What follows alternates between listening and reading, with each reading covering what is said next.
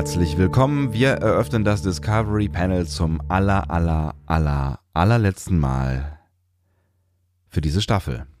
Letzte Folge der zweiten Staffel Such Sweet Sorrow Teil 2 oder Süße Trauer Teil 2 und ähm, ganz ehrlich, äh, auch wenn du die Stimmung gerade so ein bisschen kaputt machst, mein lieber Andi, ich, äh, Süße Trauer stellt sich bei mir gerade schon auch so ein bisschen ein, ehrlich gesagt. Ich Warum weiß, hast du jemanden verloren? Auf dem Panel heute. Andreas Dom. Und Sebastian Sonntag. Danke für dein Mitgefühl. oh Gott, Verzeihung. Ähm, Jetzt fang du nicht auch noch an zu husten. Nee, es, also. es ist alles gut. Es ist, äh, ich, äh, wobei ich habe ich hab so leichte, leichte Allergieerscheinungen, aber ich ähm, arbeite da jetzt mit ähm, alkoholischen Mischgetränken gegen. Es ist kein Mischgetränk, alkoholischen Getränken pur. Ich trinke pur. Äh, ich habe mittelschwere ähm, äh, Asthma-Verhütungserscheinungen. Gott. Was ist das? Ist das eine neue Methode? Die Asthma-Verhütung? Ja. Die Asthma-Verhütung, genau. Äh, nein, ich, äh, ich benutze so coole Sprays. ähm, ich glaube, das hatten wir letztes Jahr auch schon mal, ne? Ja, irgendwann. Die Leute, die Leute, die diesen Podcast verfolgen, die kennen mich schon. In dieser Phase deines Seins. Es In dieser immer, Phase meines Seins. Wenn Frühling wird, dann äh, geht Andis Stimme. Oder so in der Richtung, ne? Es ist fürchterlich, es ist fürchterlich. Alles ist fürchterlich gerade. Ich verliere total meine Stimme. Diese, Voll diese Staffel ist zu Ende und du bist in meinem Kopf viel lauter als ich. Also wir sind nicht beieinander. Das ist äh, vielleicht die äh, Info, die ihr dazu braucht in, in meinem Kopf bist du wirklich viel lauter, als ich mich selber höre. Was mich völlig irritiert zurücklässt, weil ich die ganze Zeit denke, deine Gedanken sind vielleicht meine und dann bin ich irritiert von meinen Gedanken. Das kann doch alles nicht wahr sein hier. Oh Gott, oh Gott, oh Gott. Es tut mir, es tut mir alles sehr leid. Das hat die letzte, das hat die letzte Folge unserer Staffel, ähm, haben, wir haben ja keine Staffel, ne? Also, das hat die letzte Folge zur, zur letzten Folge der zweiten Staffel Discovery nicht verdient eigentlich. Also eigentlich Nein, solltest, solltest du ja so ein bisschen äh, eigentlich ja, ich weiß nicht, also feierlich, ich, ob feierlich der richtige Moment, also, aber irgendwie, also ich habe jetzt, um mal kurz ein bisschen pathetisch zu werden, ich habe jetzt schon gerade irgendwie drüber nachgedacht, als ich eben die äh, Folge geguckt habe, dass, dass wir ja schon auch echt Glück haben, dass wir in dieser Zeit leben, in der wir gerade leben und ein Podcast, also nicht generell, aber jetzt im Speziellen, was Star Trek angeht, und ein Podcast über eine Star Trek-Serie machen können. Und jetzt schon in der zweiten Staffel äh, uns quasi an ihr erfreuen konnten. Möglicherweise ist das, ist das ja für lange Zeit die letzte Gelegenheit. Also ich meine, das letzte Mal hat es fast 20 Jahre gedauert, bis eine neue Star Trek-Serie kam. Ne? Ich meine, wir wissen, jetzt kommen noch zwei, drei vermutlich. zwei, drei und 40. Aber wenn, ähm, wenn dieser Hype vorbei ist, dann, äh, ne, also vielleicht haben wir jetzt noch zwei, drei gute Jahre und wer weiß, wie es dann weitergeht. Vielleicht haben wir nur noch zwei, drei gute Jahre. Auch wir zwei miteinander, das, war, das weiß auch niemand so ganz genau. Nein, äh, ich, ich weiß absolut, was du meinst. Und äh, ich würde dem auch zustimmen. Ich ähm, habe im Übrigen allgemein das Gefühl, dass wir in der besten aller möglichen Zeiten leben, aber äh, das nur nebenher. Ähm, da, da, können wir uns mal länger darüber unterhalten, tatsächlich. Da können wir uns mal länger ja. darüber unterhalten, genau, off-duty. Ähm, wir können uns sowieso bald wieder äh, unterhalten, tatsächlich. Ne? Das, also das ist das Gute tatsächlich, wir können uns bald wieder privat unterhalten und ich bin sehr gespannt, was in deinem Leben passiert, Andi. Ist, ist bald schon wieder Dezember, oder was? Ja, nee, also ich meine, ne, jetzt haben wir ja wieder ein bisschen Zeit. Also wenn das jetzt hier vorbei ist, dann machen wir jetzt noch irgendwie so eine, so eine Rückschau und vielleicht laden wir es noch ein, zwei Gäste ein oder so. Also und, und dann kommt ja erstmal wieder so die Zeit mit ein bisschen Entspannung und, und dann, dann kann man sich vielleicht auch nochmal kurz privat unterhalten, wenn wir uns dann sehen. Ich weiß nicht. Also, oh Gott, erscheinen wir dann nicht mehr wöchentlich? Also was weiß ich, was da passiert. Alles ist möglich. Oh Gott. Ich weiß gar nicht, was ich mit meinem Leben dann anfangen würde. Das ist ja fürchterlich. Also ich habe schon Pläne. Wir können uns ja mal austauschen bei Gelegenheit. Aber das, Pläne? Oh dazu, dazu, dazu, müssen wir uns privat austauschen. Also auch das, ne? Also äh, überall Neuland, egal wo man hinschaut, neue Schritte. Es geht in Richtung Zukunft auch bei uns. Und ähm, in Richtung Zukunft müssten wir uns heute, glaube ich, ein bisschen zeitorientiert sparsam bewegen. Nicht, weil ähm, weil wir, weil wir das jetzt unbedingt wollen, aber ich habe so das Gefühl, wenn wir heute drei Stunden miteinander reden, rede ich am Ende dieser äh, Folge alleine mit mir selber. Äh, durchaus möglich. Also es ist äh, durchaus möglich, dass meine Stimme diese drei Stunden nicht durchhält. diese, diese, diese von uns angepeilten drei Stunden. Wird es, ist es eigentlich eine Quälerei? Also ich meine, für mich ist es keine Quälerei. Für mich ist es einfach nur ein bisschen anstrengend, aber grundsätzlich äh, ist das schlimm zuzuhören? Also ich, ich, äh, du, tust mir ein bisschen leid tatsächlich, aber wenn du jetzt sagst, es ist keine Quälerei für dich, also es klingt halt so ein bisschen, als wäre es anstrengend. Deswegen strengt es mich ein bisschen mit an, weil ich so empathisch bin. Ja gut, dann kann uns ja mit unseren Zuhörern nichts passieren. Und Empathie, Empathie ist ihnen völlig fremd. Völlig. Und ähm, da ich so empathisch bin und euch Empathie völlig fremd ist, wie wir gerade festgestellt haben, versuche ich mich euch anzupassen oder wir haben das versucht und haben empathisch versucht, euer Bedürfnis an Diskussionen äh, zu unterbinden und nehmen kein Feedback in diese Ausgabe. Nein, das liegt aber nicht daran, ähm, oh, guck, wenn ich mich ab und zu mal räuspere, Ja. dann geht das. Dann, dann Ich kommt, ich- deine Stimme kommt so für, für drei Millisekunden ähm, zurück, bevor sie dann wieder äh, Das sich. ist gut. Ja, immerhin, ja. Dann werde ich diese Mute-Taste mal öfter benutzen hier auf meinem äh, kleinen ähm, Mischpult. Du hast eine Äh, ja. Mute-Taste, cool. Ich habe eine Mute-Taste. Ich habe keine. Mute-Taste. Ich, ich, ich rede jetzt einfach mal weiter und während bin ich plötzlich wieder da. Ist das Hast hast du abgefahren? gemerkt? Ist das? Ja, ist mir aufgefallen. also ich, das ist auf jeden Fall eine gute Erkenntnis, auch äh, am Ende der Staffel 2 von Star Trek Discovery, dass es da am Ende dann doch auffällt, wenn du nichts mehr sagst. Hätte ich nicht vermutet, aber es ist tatsächlich so. Ja, Sprachlosigkeit, Sprachlosigkeit. Wie, wie sagt Sun Tzu nochmal? Ich habe das Zitat leider vergessen.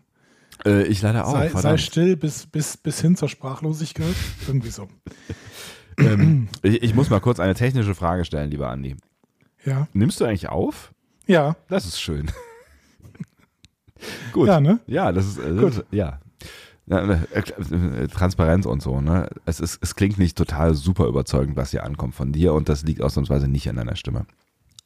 Nee, es liegt am Internet. Ich äh, bin äh, in meinem neuen Podcast-Büro. Oh. Ich habe mir jetzt ja ein Podcast-Büro gebaut auf meinen Ländereien. Ähm, mehr bei den Stallungen ist das ungefähr. Und äh, Da ist das Internet halt schlecht. das die Pferde, die so Pferde lenken ab. Ja, aber dank der wunderbaren Technik von Studio Link äh, gelingt es uns trotzdem in perfekter Qualität miteinander zu reden und äh, gleich das auch noch für euch zusammenzumischen, sodass ihr eine perfekte Audiodatei bekommt, Wow. die ihr jetzt gerade hören könnt. Also jetzt, also ihr müsst gar nicht mehr warten, weil ihr hört sie ja jetzt schon. Ist das toll? Oder da sind wir wieder bei dieser Zeit. Zeit ist relativ. Das werden wir ja auch noch feststellen, das eine oder andere Mal. Äh, Allerdings, in sollen wir sofort anfangen? Wir fangen sofort eigentlich? an. Wir fangen sofort an. Komm, wir gehen sofort rein. Also sofort ist äh, auch relativ, weil wir reden schon wieder seit Minuten, aber wir gehen so schnell rein, wie es jetzt irgendwie geht ab diesem Zeitpunkt. Also jetzt. Ja, hervorragend. Ähm, Herr Sonntag, ähm, möchtest du noch irgendwas über die Autorinnen hören? Ähm, AutorInnen, Entschuldigung. äh, mich, Mi- Michelle Paradise haben wir, glaube ich, ausgiebig äh, äh, abgefrühstückt. Äh, Ja. Jenny Lumet, glaube ich, auch, ne? Da Ja. äh, weil sind wir uns immer noch nicht einig, wie sie ausgesprochen wird. Ähm, Alex Kurtzman, äh, den könntest du uns noch kurz vorstellen.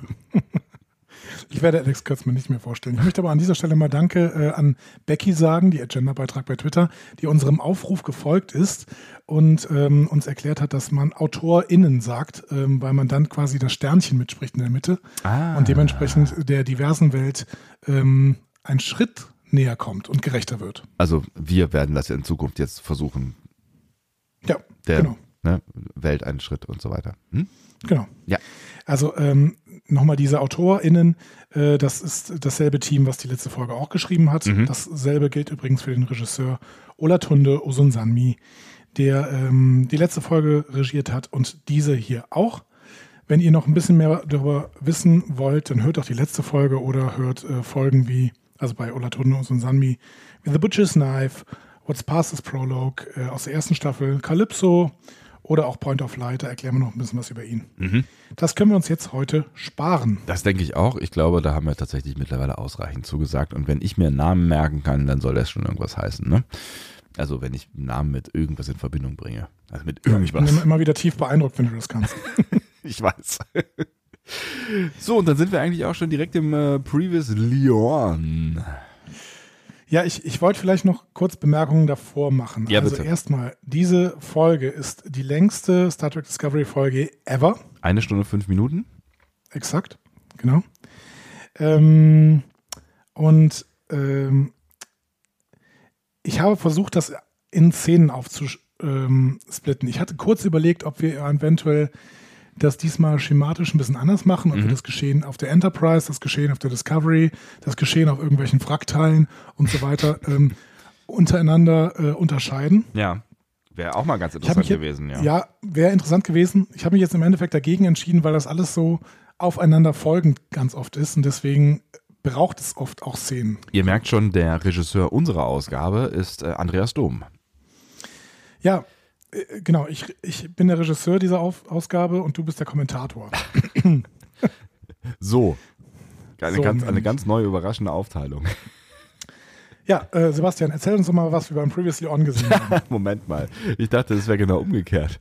Eigentlich haben wir relativ genau das gesehen, was in der letzten Folge passiert ist, wenn ich äh, mich da richtig erinnere und nichts vergessen habe.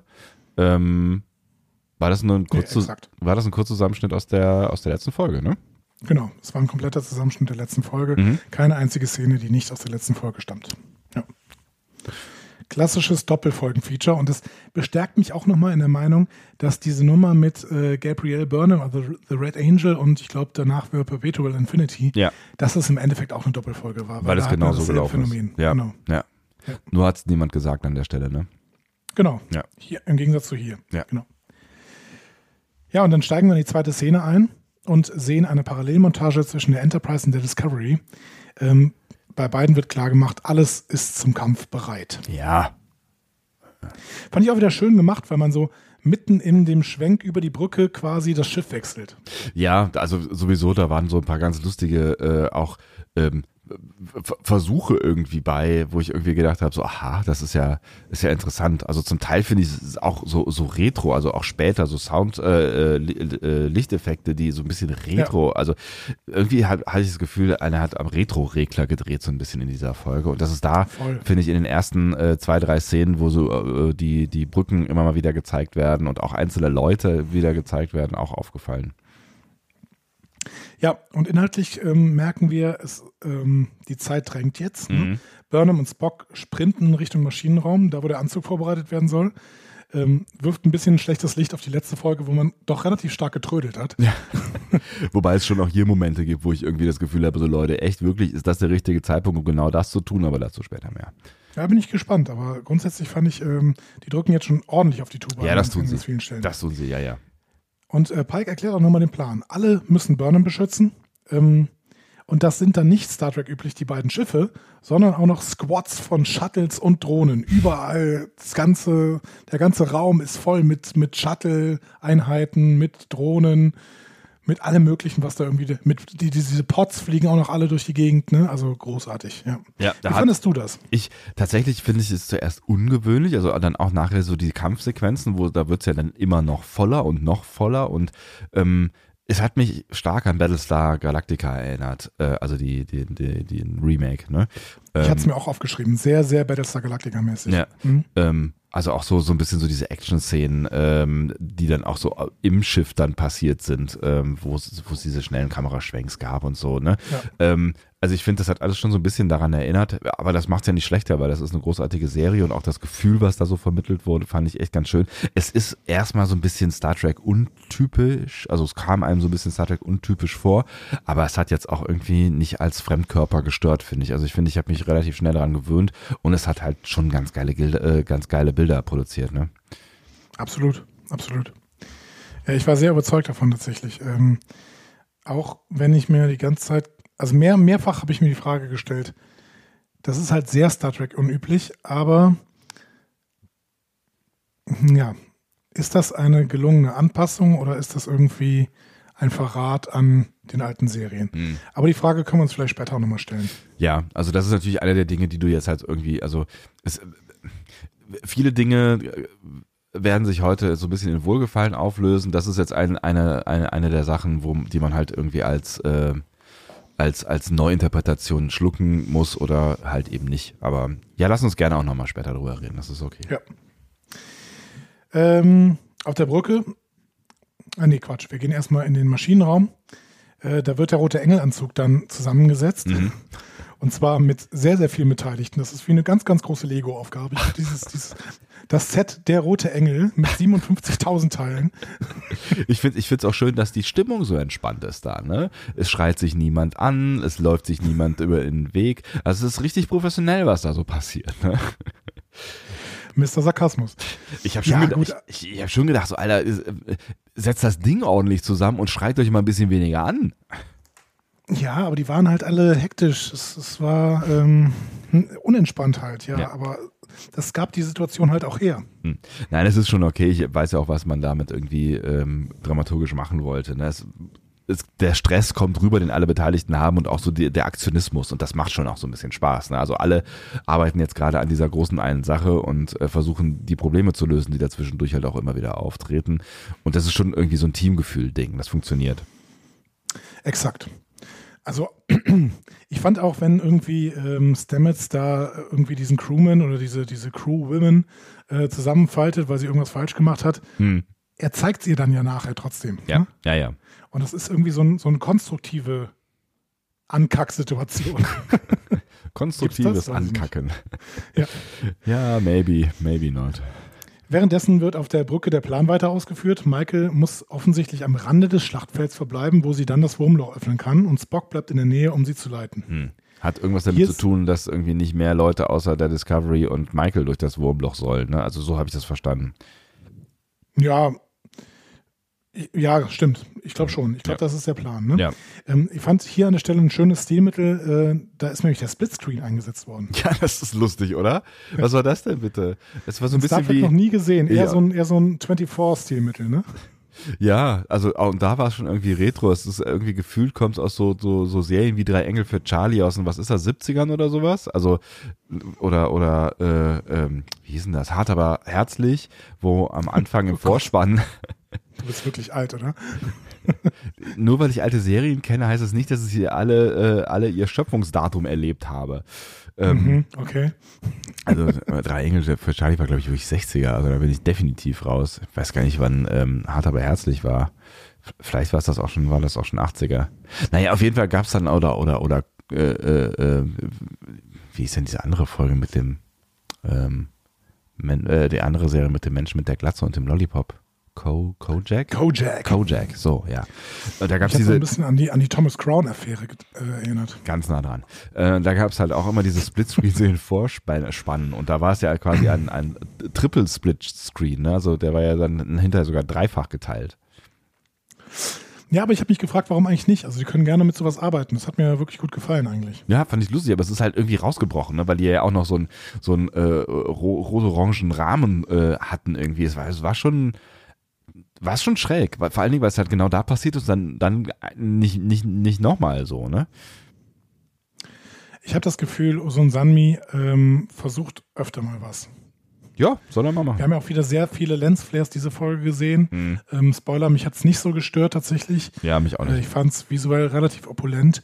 Aber ähm, ja, ich, also wenn er denn Lust hat, da viel zu probieren, dann soll er das tun. Ja, Ich finde, das gehört auch irgendwie zur Optik von Discovery dazu. Ich fand's auch lustig. Fand's irgendwie, ja, sah, sah interessant aus. Ähm, indes lädt Reno den Zeitkristall. Und das scheint nun wirklich kein größeres Problem zu sein, ne? außer dass es für Burnham ein bisschen zu lang dauert. Ja, genau. Also Burnham äh, ist äh, not amused. Ähm, äh, auch wenn, wenn Reno sagt, so, Alter, was soll ich machen? Die Gesetze der Physik äh, durchbrechen, so geht halt nicht schneller. Ähm, aber es ist erstaunlich, ne? Weil äh, in der letzten Folge wollte man uns noch glauben machen, dass ähm, die Gefahr besteht, dass Menschen der Kopf explodiert, wenn man in der Nähe dieses Kristalls ungeschützt ist. Für Reno scheint das jetzt alles gar kein Problem mehr zu sein. Kam mir auch ein bisschen dramatischer vor, als es hier gezeigt wurde, tatsächlich. Ja. Naja, dann äh, wird die Armada nochmal gescannt von Sektion 31 und es ergibt sich kein Lebenszeichen außer Leland. Also alles, Ja, alles, Ja? alles computergesteuert dann, ne? genau, alles nasty Drones, wie äh, George nochmal sagt. Die eh gut Ähm, drauf ist in dieser Folge. Die ist sehr, sehr gut drauf, ja. Äh, es ist auch voll ihr Thema gerade, glaube ich. So. Ja. Kampf gegen alle, super. Ja, und dann noch irgendwie Ähm, die Land 1 reinwürgen, ist doch, äh, ist doch perfekt. Genau. Die Langstreckenrelais funktionieren auch weiterhin nicht. Mhm. Also, ähm, sollten sie keine Hilfe erwarten. Denn auch Sarek und Amanda konnten leider auch keine Hilfe rufen. Sagen sie hier nicht, aber äh, müssen wir nochmal im Hinterkopf halten. Ja, richtig. Wie auch immer die hierher gekommen sind, äh, sie sind ja auch irgendwie offensichtlich wieder weg oder so. Genau. Ne? Und Also, Hilfe rufen ging nicht. Hilferuf ging nicht, nee. Hm, schwierig. Naja. Es ist, es ist eine, ein, eine von, von so zwei, drei Kleinigkeiten, an denen wir uns, glaube ich, heute reiben können. Ich bin, ich bin mal gespannt, äh, wie sehr uns das hinterher ins Gewicht fallen wird. Ich kann verstehen, dass Sagen und Amanda sich von Burnham verabschieden mussten. Ne? Das kann ich wirklich verstehen. Ja, Aber es hat einfach, also die waren einfach ein Element, was in diese Handlung dieser Doppelfolge nicht reingepasst hat. Weil es viel, viel mehr logische Probleme mit sich bringt, als es Effekt hat im Endeffekt. definitiv. Und jetzt kann man natürlich sagen, ja, ihr guckt diese Serie auch wirklich sehr intensiv und achtet auf solche Dinge. Ja, wir, klar achten wir auf solche Dinge, aber das sind dann wirklich Punkte. Ich, ich kann bei vielen verstehen, dass man das so im Ei- Eifer des Gefechts, gerade bei so einer schnellen Folge, und die war extrem schnell, ne, kann man über vieles hinwegsehen. Die letzte Folge war nicht so schnell und das ist halt sehr augenfällig. So, also ich finde, das ist auch nicht so ein Ding, wo du jetzt wirklich, wenn du, wenn du äh, irgendwie so, so ein bisschen mit Hirn dabei bist, ähm, nicht unbedingt drüber stolperst. Also ich finde, die Wahrscheinlichkeit, dass man da drüber stolpert, ist relativ hoch. Ja, leider schon. Und wie gesagt, ich fand es relativ unnötig. Aber ähm, trotzdem, es macht ja auch nicht, es, es, tut ja nicht so weh. Ne? Nee, es macht nichts kaputt. Sagen, Es macht nichts kaputt, außer Genau. dass man irgendwie das Gefühl hat, äh, die, die Autoren halten uns halt für blöde. ja, so ein bisschen. Ja. Genau. Ähm, Tilly motiviert Saru äh, nochmal zu einer, zu einer emotionalen Abschiedsrede Mhm. und zum Erstaunen von Georgiou äh, zitiert Saru dann Sun Tzu. Alter Ja. chinesischer äh, Kriegsphilosoph quasi, ne? Mhm. also Feldherr und Philosoph. Äh, ist un ungefähr das, was, wie hieß er, Machiavelli, ne? Machiavelli in, in Europa war. Mhm. Ähm, ich finde es immer spannend, dass die Aliens doch die irdische Philosophie recht gut kennen. Ne? Offensichtlich, ja. Und au- ausgerechnet die irdische Philosophie, so, ne? Aber ich meine, ähm, Saru ist ja offensichtlich auch ein schneller Lerner, der hat ja vieles gelernt, unter anderem zwei Millionen Sprachen. Vielleicht ha- hat er auch einfach mal am Nachmittag irgendwie die wichtigsten Philosophen ähm, der Menschheitsgeschichte durchgelesen. Kelpianer sind sehr, sehr schnelle Lerner. Das muss man in dieser Folge auch nochmal äh, zur Kenntnis nehmen. Dazu später mehr. Aber tatsächlich haben die Kelpianer ja wirklich keine Philosophen. Das muss man schon sagen. Hm. Und schnelles Lernen, das ist ja auch die einzige Erklärung, warum äh, Saru dann auf äh, Kaminar damals so gut äh, mit der Technik der Baul umgehen konnte. Also sie, der hat er ja auch relativ äh, schnell offensichtlich gelernt, wie man die einsetzt. Auch das liegt offensichtlich den Kelpianern in den Genen. Dazu später mehr. Und dann ruft äh, Leland, Mhm. Saru warnt die Crew nochmal vor Empathie gegenüber Leland. Weiß gar nicht, ob das nötig war, aber es war auf jeden Fall nochmal eine schöne Bemerkung. Ja. Ähm, Nach der schönen Bemerkung übrigens, wir haben den, den kleinen Wortwechsel äh, mit, mit äh, Giorgio ähm, ein bisschen äh, zu kurz kommen lassen, finde ich, weil ich den ganz, ganz schön fand, ne? weil äh, sie ja dann verwundert sagt so, hä, du kennst ähm, hier äh, Philosophen aus der, von, der, von der Erde und dann sagt äh, ähm, Saru halt zurück so, ja, äh, hätte ich von dir als äh, Terraner, ter, ter, Terrianerin, Terranerin auch nicht gedacht. Terraner.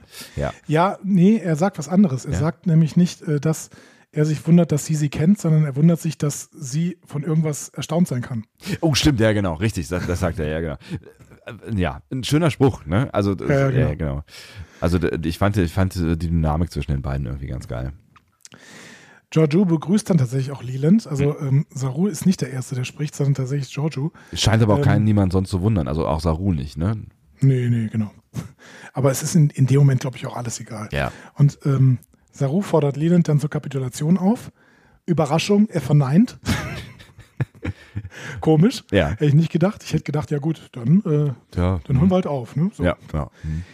Und tatsächlich hat er, ähm, als Giorgio mal vorrechnet, hör mal, warum gibst du denn nicht auf? Wir haben äh, 200 Schiffe, offensichtlich. Mhm.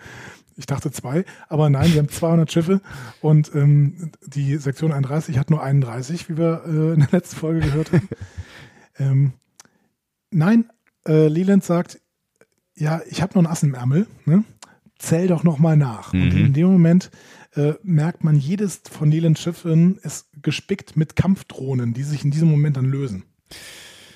Äh, Okay, so konnte ich ja in dem Ja. Moment nur sagen, ähm, dumm gelaufen, ähm, sah auf jeden Fall schön aus. Sah total schön aus. Ich frage mich die ganze Zeit, warum Control eigentlich noch diese Daten braucht. Der Scheint schon, sich doch relativ bewusst zu sein. Ne? das stimmt natürlich, der kann schon echt eine Menge und der ist, äh, ja, ne? also eigentlich, stimmt, es ging ursprünglich mal tatsächlich um, ähm, um ne, die KI-Fähigkeiten dieser KI und die KI-Fähigkeiten sind schon ganz schön KI-fähig, ne? Ja, schon, irgendwie. Also, so richtig notwendig fand ich jetzt, also gut, ich bin ja auch nicht Control, ich weiß nicht, was die noch erwartet hat mit diesen Daten, Hm. aber so richtig notwendig ähm, schien Hm. mir das nicht zu sein. Gut, aber es entbrennt dann ein riesiger Drohnenkampf. Ähm, amerikanische ähm, Kommentatoren haben gesagt, das wäre vielleicht der größte Science-Fiction-Kampf, den man jemals auf, der Bildschirm, auf dem Bildschirm gesehen hat, inklusive aller Filme des Marvel Universe und inklusive aller Star Wars-Filme. Wow, das ist ja, das ist ja mal eine Ansage.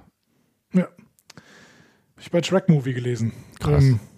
Finde ich eine Ansage. Ja. Aber auf jeden Fall war es äh, beeindruckend. Fand ich auch. Ja, es war mega beeindruckend. Also es sah halt auch einfach echt sehr, sehr gut aus. So, ne? Also das haben die schon ziemlich gut hinbekommen, nachdem ich, ähm, war es letzte oder vorletzte Folge? Nee, es war letzte Folge, da habe ich mal kurz angemerkt, dass die, die CGI zwischendurch abgekackt ist. Das ist sie hier definitiv nicht.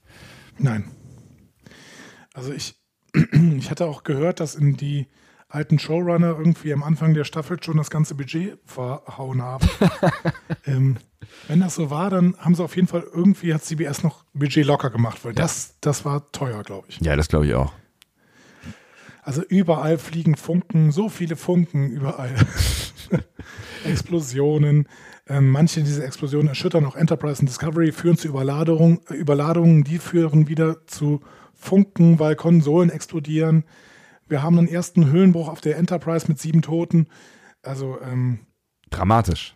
dramatisch, genau. Es ist Die Schilde der dramatisch, Schiffe ja. fallen auch im Gleichschritt. Mhm, absolut. Also sie, sie fallen eigentlich von Anfang an dieser Folge gefühlt, auch wenn sie dann irgendwann so ein Hold machen. Also die Zahl Ja, das ist- 38 fällt- taucht später häufiger mal auf. Das ist wie, wie bei meinem Handy-Akku. Äh, der, der, der sinkt relativ schnell bis 20 Prozent, bis Ja. 18 Prozent und sowas und dann ist auch erstmal Schicht. Da bleibt er auch. Ich verstehe. Das ist halt ist schwierig, ist schwierig auch so, so algorithmisch zu berechnen. Ne? Also das, das ist einfach nicht einfach. Ja. Ist das denn bei deinem, bei deinem Handy besser? Bei meinem Handy ist umgekehrt tatsächlich. Also das geht relativ langsam so auf 20, 18 und dann kann es dir passieren, je nachdem, was du tust, dass es irgendwie von 18 plötzlich auf 3 geht und es ist vorbei. Das wäre dumm gewesen in dem Wie bei Fall. der KVB in Köln. Na, Die, na, diese, An, diese Anzeigen, die sind doch auch immer so. die haben, die haben, die haben so ein halbes, springt von zwei Minuten und dann fährt sie plötzlich ein. die haben, die haben so ein halbes Update bekommen. Ich weiß nicht genau, was passiert ist, aber es gibt jetzt an einigen Stationen gibt es eine Minute. Habe ich, da- da- das, das hat man jahrzehntelang nicht gesehen, aber es gibt an einigen Stationen habe ich jetzt eine Minute gesehen, so seit einem Jahr vielleicht, aber auch nicht immer. Also es ist immer noch häufig so, dass da steht zwei Minuten, der Zug fährt ein. Ich bin letztens in einer großen, noch europäischen Hauptstadt gewesen. Da wird noch europäischen Istanbul oder was? Ja? Nein, London. Da ähm, Ah, wird, ich verstehe. Äh, ja, da wird äh, sekundengenau angezeigt, wann der, wann der Zug ranfährt.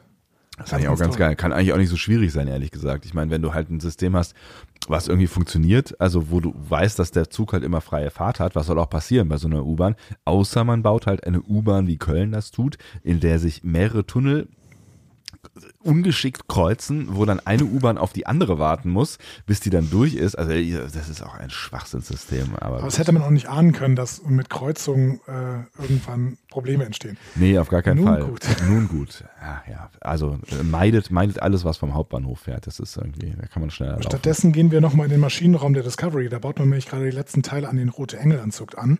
Damit Und, ist man schneller ähm, unterwegs als mit der Kölner U-Bahn, definitiv. Exakt. Und der Zeitkristall ist auch bald fertig. Ja, Gott sei Dank, das passt alles dann noch gerade irgendwie doch zusammen. Genau. Auf der Enterprise-Brücke meldet sich Poe. Mhm. Die hat sich nämlich irgendeinen Shuttle geklaut und fliegt irgendwie mitten im Getümmel rum. Ähm, und sie hat dann auch eine Lösung, nämlich eine Lösung, wie man die Drohnen zerstören kann. Denn das scheint bis jetzt irgendwie nicht so richtig zu funktionieren. Und sie sagt dann, ja, man muss die, die haben so irgendwelche Schilde, dass man von beiden Seiten die angreifen muss und nur dann funktioniert es, dass man die wirklich zerstört. Okay. Pike glaubt ihr und stellt die gesamte Technik um, äh, die gesamte Taktik um. Ja. Und äh, Poe ist jetzt quasi äh, Leader of the Squad. So. Von mir aus. Und äh, fragt vorher noch, äh, äh, bittet um Asyl, äh, damit sie kein Problem bekommt oder um, äh, wie heißt denn das nicht, Asyl, äh, Amnestie, äh, damit sie. Damit Nein, sie, sie, sie beruft sich auf ihre Immunität als Königin. Immunität, das ist auch ein schönes Wort, ja. Ja. Weil sie ja einen Shuttle geklaut hat, offensichtlich. Ja, aber das darf sie, sagt sie. Als Königin darf sie das, weil sie immun ist. Ja, ja, bla bla. Ähm, Giorgio hat dann auch eine äh, kluge Idee. Sie sagt, ähm, ja, pass mal auf, Leland will die Daten, dann lad den doch einfach ein. Und alle so, hä? Ähm, hallo, Giorgio? Nein. Und Saru ist auch relativ entsetzt und betont deutlich, pass mal auf, wir fahren nicht zweigleisig. Es gibt hier einen Plan und der ist Burnham in dieses, in die Zukunft schießen quasi, Ja, mit der ja. Discovery. So. Und am besten ohne Control, habe ich mir dann so gedacht. So, ich meine, wenn wir Control mit in die Zukunft schießen, irgendwie habe ich das Gefühl, es ist keine gute Idee. Ja, tatsächlich. Aber Giorgio hat noch eine eigene Agenda, das sagt sie auch nur mal. Sie sagt so, du hast nicht erwartet, dass ich, eine, dass ich keine eigene Agenda habe quasi. Ne? Sehr beruhigend. Aber ähm, ich habe den Plan auch nicht ganz verstanden. Ähm, beziehungsweise ich habe ihn nachher verstanden. Offensichtlich hatten sowohl Giorgio als auch Pike das Gefühl, dass wenn man Leland tötet, dass dann die gesamte Armada kaputt ist. Und Spoiler, es war ja auch so. Erstaunlicherweise. Aber Also, ich weiß nicht, wie sie darauf kommen tatsächlich. Ich weiß auch nicht. Ich meine, wir haben doch jetzt schon äh, äh, dezentrale Netze. Und wenn ich doch so eine Control wäre, dann würde ich mich doch irgendwie dezentral aufstellen und mich aus einem Backup wieder generieren und gut ist. Das muss doch auch so sein, oder? Also es, es kann doch keine zentralen Netze mehr äh, in der Computertechnologie des, des 22. Jahrhunderts geben, oder? Ja, weiß ich auch nicht. Mit einem, mit einem wirklich, weil, also, nee, eigentlich nicht. Ähm, ja, keine Ahnung. Ähm, also, wie ist das denn jetzt? Guck mal, wenn du jetzt eine Atombombe, oh Gott, wird dieser, wird dieser Podcast dann gelöscht? Keine Ahnung. Wenn du jetzt eine Atombombe in Silicon Valley wirfst, ne? Ja. ähm, bricht dann das Google-Netzwerk zusammen und das Apple-Netzwerk und so? Ich glaube nicht, nee. Also äh, äh, ähm, äh, von, von den großen Tech-Firmen wissen wir ja, dass sie durchaus äh, verschiedene Serverfarmen in verschiedenen Ländern haben und äh, vermutlich auch redundant arbeiten. Also es wird nichts an einem Ort sein, also Ja, ausschließlich okay. an einem Ort sein. Da bin ich mir relativ sicher. Also das macht Ich arbeite niemand. auch Das, redu- redundant hier zu Hause tatsächlich. Also auch inhaltlich, aber ich meine jetzt auch ich wollte gerade sagen, wovon her. reden du bist Lehrer. ja, ich mache das auch tatsächlich. Also ich mache das auch äh, ähm, allerdings nur an einem Ort. Also ich habe ein, eine, eine Backup-Festplatte. Wenn man es eigentlich geschickt machen möchte, dann ähm, müsste man noch ein Backup äh, an einem anderen Ort äh, entweder machen, also über, über, weiß ich nicht, über das Netz kannst du das ja mittlerweile äh, machen. Da gibt es so Services, wo du ein Backup äh, in der Cloud speichern kannst oder ähm, was, was äh, früher doch einige gemacht haben, die wirklich sicherheitsaktiv äh, unterwegs waren, sich noch so eine kleine Festplatte quasi, eine Zweit-Backup auf eine kleine Festplatte gemacht haben und die immer mitgenommen haben. Ja. Weil dann kann die Bude abbrennen und du hast immer noch deine Daten. Leland hat auf jeden Fall kein Backup gemacht. Offensichtlich. Der Und kennt das diese ist- Backup-Strategien aus den äh, 80ern, 90ern noch nicht. Des Das ist letzten Jahrhunderts. der Grund, warum Giorgio ihn gerne auf der Discovery hätte. Offenbar, ja, weil die hat offenbar einen Plan äh, und äh, ja, auch da Spoiler, er geht ja, wie du gerade eben schon gesagt hast, offensichtlich auch auf, weil vermutlich war das von vornherein ihr Plan, den sie da so hatte, ne? Ja, scheinbar. Ja. Also, da waren noch so kleine Rachegedanken drin, dass sie da auch wirklich äh, Hand anlegen durfte. Aber ja, genau. Wobei die Rachegeschichte, da habe ich mir nicht so ganz, also das habe ich nicht so ganz verstanden, weil ich meine, sie hatte ja offensichtlich irgendein Problem mit Leland, aber Leland ist ja schon länger Geschichte. Das, ich weiß nicht, ob sie das so sieht. Ich habe das Gefühl, sie sieht das so, dass äh, Leland jetzt einfach nur in Control aufgegangen ist, aber noch immer existiert. Hm. Ich würde das auch anders sehen, aber bei Giorgio hatte ich das Gefühl, die, die sieht das so. Ja, von mir aus. Die ist ja auch ein sehr eigenwilliger Mensch. Wir gehen mal zu einem anderen eigen, eigenwilligen Menschen, nämlich Reno. Die kommt äh, aus dem Labor neben der Brücke. Da habe ich sie ehrlich gesagt nicht vermutet. Ich auch nicht, nee. Aber offensichtlich war sie da und man sieht im Hintergrund auch diesen Dilithium-Inkubator. Das heißt, offensichtlich ist das Ganze da passiert. Ähm, und sie sagt, der Kristall ist fertig geladen. Und Tilly soll ihr jetzt helfen, das Ding in den Maschinenraum zu bringen. Dass die, wenn ich das richtig gesehen habe, mit der Hand transportiert. Ja, mit Handschuhen aber. Diesmal haben sie Handschuhe. Ah, okay. Immerhin das. Sie hat so schwarze Handschuhe an. Und ähm, Sie ist ein bisschen genervt und sagt dann auch, ja, get off my ass. Und äh, erinnert sich dann gerade noch, mit wem sie da redet. Und sagt, äh, äh, Sir, get off my ass, Sir. Ja, weil Saru so ein bisschen Druck macht, so von wegen, Leute, Ja. wir haben keine Zeit, äh, hau mal rein, so, ne? Völlig zu Recht im Übrigen. Absolut. Aber ähm, Reno ist wirklich ein sehr, sehr großer Gewinn. Ich freue mich sehr, dass sie am Ende tatsächlich noch auf der Discovery steht. Ja, und vor allen Dingen jetzt auch noch mal ein paar mehr Auftritte hatte, so in den letzten Folgen, ne? Und Ja. ähm, ja, was immer das jetzt auch für die nächste Staffel heißen mag, ähm, sie ist zumindest noch auf dem Schiff. Eben. Ich bin sehr gespannt und da müssen wir nachher natürlich, natürlich nochmal drüber reden. Klar. Oh, ich habe das Gefühl, meine Stimme wird gerade besser. Unglaublich. Ja, ich habe auch das Ähm, Gefühl. Du redest nicht, was da warm. los ist. Ich rede mich warm, genau. Ja. Ähm, die Armada bezieht vor Discovery Stellung plötzlich. Ne? Und äh, die Enterprise merkt, oh, wir sollten uns jetzt dazwischen schieben. Ich habe das Gefühl, das ist ein Bild, das wir auch aus DS9 kennen, oder? Das, Dass sich so ein Schiff vor ein anderes schiebt. ja. Auf jeden Fall kennen wir es auch aus Battlestar Galactica. Aber ähm, Ich überlege gerade, hat da nicht damals DS9. auch die Enterprise, die war ja irgendwann mal da, hat die da nicht auch irgendwie. Naja, es war, es, es war, es war diese große Schlacht, glaube ich, ne, mit den, mit diesen ganz äh, vielen Sternenflottenschiffen, die man alle nicht so richtig kannte. Ähm, und da gab es, glaube ich, auch solche Situationen. Wann war denn das? Es gab ja eine große, was war das Ende der fünften Staffel oder sowas? Diese, diese große Sch hier die, Schlacht, die äh, Schlacht um DS9, ne? Genau. Ähm, ja, wo die DS9 ja auch aufgeben. Ähm, genau, mit den Klingonen und so. Ja. Äh, ich weiß es nicht mehr genau, aber ich habe das Gefühl, dass wir das, dieses Bild auch schon mal gesehen haben, Hm. dass sich tatsächlich ein Schiff vor ein anderes schiebt.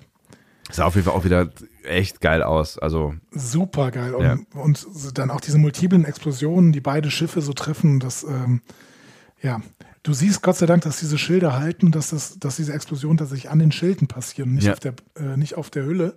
Aber auch das ist Ähm, geil, dass du das alles richtig, richtig siehst, ne? So im Detail Ja. irgendwie. Genau. Also war schon, fand ich schon ziemlich toll, Ja. tatsächlich. Ja. Ähm, Pikes Plan ist jetzt, ja, dann lass zum Hauptschiff von Leland fliegen und den da töten. Weil dann würde die Armada zusammenfallen. Also Pikes und äh, Georgios Gedanken scheinen offenbar nicht vollständig äh, aus äh, äh, äh, unterschiedlich zu sein. Vielleicht haben die die gleiche Informatikvorlesung gehört in der Sternflottenakademie. Genau. Zentralisierte Computersysteme. Der heiße Scheiß. Genau. Ja. Vorlesung von äh, Linus Torwald. ähm, ja, wie auch immer. Vielleicht auch nicht. Währenddessen äh, Nan, Spock, Stamets, Tilly, Reno, Nilsson und Burnham bringen den Anzug in Richtung Hangardeck. Ähm, und währenddessen auf dem Weg werden noch die letzten Teile angeschraubt. Und plötzlich löst sich aber ein Stück des Turbolifts, zumindest habe ich so verstanden Ja. optisch, Ja. äh, und löst irgendeine Explosion im Gang aus.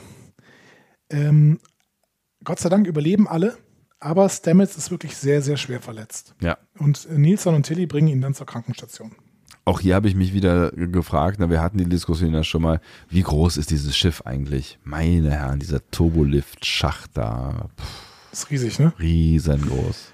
Ja, aber auf der anderen Seite ein Turbolift, der wirklich überall hinfliegen kann. Ja. Ne? Wir hatten eben schon die KVB äh, mit den ganzen, mit den ganzen äh, Kreuzungen und sowas. Das muss auch schon größer sein, ne? Ja, ja. Also wahrscheinlich gar nicht mal so unrealistisch. Über Größen von Schiffen müssen wir uns eh noch unterhalten bei Gelegenheit. Müssen wir eigentlich nicht, weil wir können das hier in, ein, wir können das hier in einem Satz abhandeln. Bitte. Es ist völlig egal, wie groß ein Schiff ist. Im Weltraum, wo, wo es keinen Wider Gegenstand, äh, Moment, keinen Gegenstand, keinen keinen Widerstand gibt, kann ein Schiff auch so groß sein wie der Mond. Ja, aber ich wollte eigentlich darauf hinaus, ich glaube, du willst jetzt auf den, den, äh, das, den äh, äh, Klingonen-Dingsbums hinaus.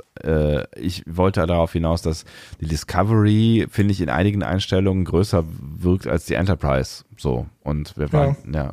Und wir haben ja letztens mal nochmal darüber diskutiert, über die Funktionen von und Unterschiede von Discovery und Enterprise und auch Besatzungsstärken und so ein Kram. Ähm, ja, keine Ahnung, ob das jetzt. Aber uns haben mehrere Leute im Feedback auch nochmal geschrieben, dass die Discovery größer ist als die Enterprise. Ah, okay, das habe ich nicht wahrgenommen. Gut, Ja. dann ist ja alles gut. Gut. Ähm, genau. Wir gehen auch nochmal kurz auf die Brücke der Discovery. Da erleben wir nur die Schilde fallen. So. Ja, genau. Dann gehen wir nochmal auf die Krankenstation. Da ist höchster Betrieb und Pollard, ähm, die ist ja doch noch da. Ha, Mensch, wenn es ernst wird, regelt. kann man auf sie bauen. Sie ist da. Sie regelt, sie regelt alles. Sie ist äh, top unfähig. Panisch ein bisschen. Ja, sie kriegt kein weiteres Personal, das ist ein bisschen doof für sie. Ja, Äh, aber dafür holt sie sich ja nachher Nilsson. stimmt. Aber ähm, genau. Äh, ansonsten, schöner Blick nochmal kurz auf die Krankenstation. Wir sehen, äh, da passiert was. Ja, da ist Chaos, da ist, äh, also es gibt viele Verletzte, ja. Genau. So, den wichtigsten Move müssen Burnham und Spock jetzt ganz alleine machen, nämlich starten. Ich weiß nicht genau, warum sie den ganz alleine machen müssen, aber sie müssen ihn ganz alleine machen. ähm, sie stehen also allein auf dem Hangardeck. Spock setzt den Zeitkristall ein und Burnham zieht den Anzug an. Oder der Anzug zieht Burnham an. Also, Was auch Wie auch ziemlich, ziemlich geil aussieht. Also finde ich, äh, cheers. Finde ich schon ganz, äh, ganz schick. ich weiß schon alles um. Oh Gott, ist was ausgelaufen? Nein, nein, nein. Dann ist ja alles gut. Ich stoße an auf dich. Prost. Cheers. Aber Ach so, ich dachte, du redest jetzt. Dann muss ich wohl reden. ah, ich kann auch wieder Hast du nicht reden. gerade angefangen zu reden? Ich weiß nicht, habe ich, war ich nicht fertig? Ich habe nur gesagt, dass ich, ich fand, dass das äh, mit dem ähm, Anzug auch ziemlich geil aussah. Ja, ja. Ähm, ich finde das. Wo warst du die letzten zehn Sekunden? Ich war, ich war im Mute-Modus, Also. ich gedacht habe, du redest ein bisschen länger und ich könnte noch mal ein bisschen abhusten. Okay, es war ein bisschen spooky. Nein, aber das sah, ich finde, es sah sehr, sehr aus wie, wie bei Gabriel Burnham. Ja, Ne? aber auch da sah schon geil aus. Also ich, ne, Ja. ich, ich feiere schon auch hier diese ganzen Computereffekte. Ich höre auch gleich wieder auf zu feiern. Spock will in einem Shuttle hinter Burnham herfliegen, um sie zu beschützen. Ich dachte vor ihr, vor ihr her. nee, ich meine hinter ihr her, aber ist ja auch egal. Ja. Ob hinter ihr her oder vor ihr her. Auf jeden Fall hatte ich recht. Ja, und zwar ziemlich genau hatte ich recht. Du hattest ziemlich genau recht. Erstaunlicherweise, äh, genau, hast du das in der letzten, in unserer letzten Folge exakt so vorausgesagt oder zumindest als eine Möglichkeit in den Raum gestellt, wie man ähm, die äh, überflüssige Besatzung auf der Discovery noch los wird. Ja, also Spock sitzt jetzt in diesem Shuttle und ähm, natürlich, er kriegt nachher noch Probleme. Aber ähm, erstmal fliegt er hinter Burnham her, vor Burnham her, wie auch immer. Ja. Und ähm, ich habe mich ein bisschen gefragt, warum steigt Burnham denn einfach nicht einfach in das Shuttle?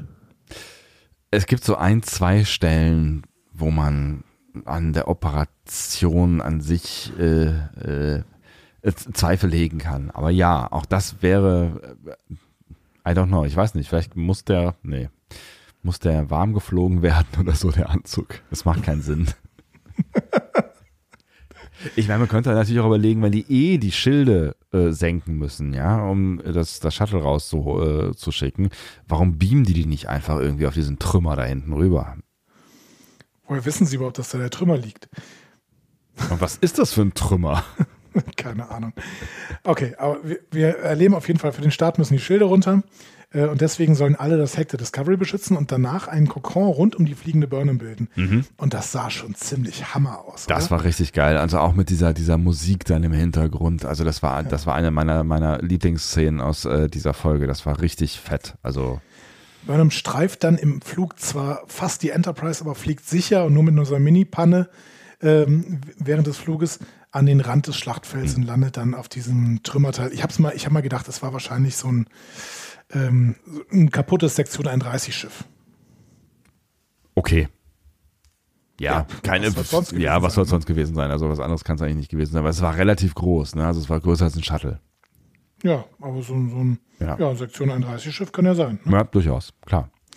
Und ich fand, im Prinzip schließt sich hier auch so eine kleine Klammer. Ne? Also man könnte ja grundsätzlich sagen, das waren jetzt die zwei Pilotstaffeln für diese Serie. Und Ja, ähm, es schließt sich hier auch eine Klammer zur äh, Pilotfolge, ne? wo Michael ja auch einen Soloflug durch den Weltraum gemacht hat. stimmt, allerdings, ja. Und äh, damit äh, immer eben kurz einen Krieg auslöst. Ja. Und hier beendet sie im Prinzip ein. Ist das Ja. nicht toll? Irgendwie schön. Ja, stimmt. Weiß gar nicht, ob die es jetzt so gedacht haben, aber es, es passt eigentlich ganz schön. Es ist so eine richtige, richtige Klammer, die man hier setzt. Deswegen musste sie vielleicht selber äh, äh, äh, fliegen. Ja, und auch, weil das einfach ziemlich geil aussah wahrscheinlich. Ist, ist vermutlich der wahre Grund, wenn wir mal ganz ehrlich sind. Ich hätte mir das auch nicht nehmen lassen als Regisseur. Das ist, äh, das war schon eine ziemlich fette Szene.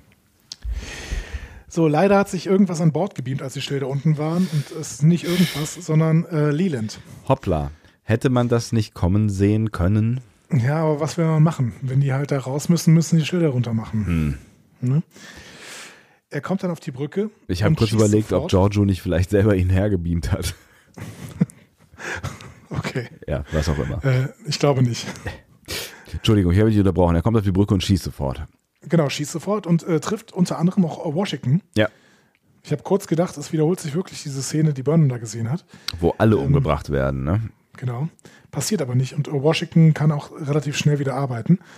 Ähm, er geht dann in Richtung Labor. Und ähm, Nan und Georgiou verfolgen ihn. Mhm. Sie müssen dann nur noch die Tür einbrechen. Äh, dann können sie, wie Giorgio sagt, Leland zum Schreien bringen.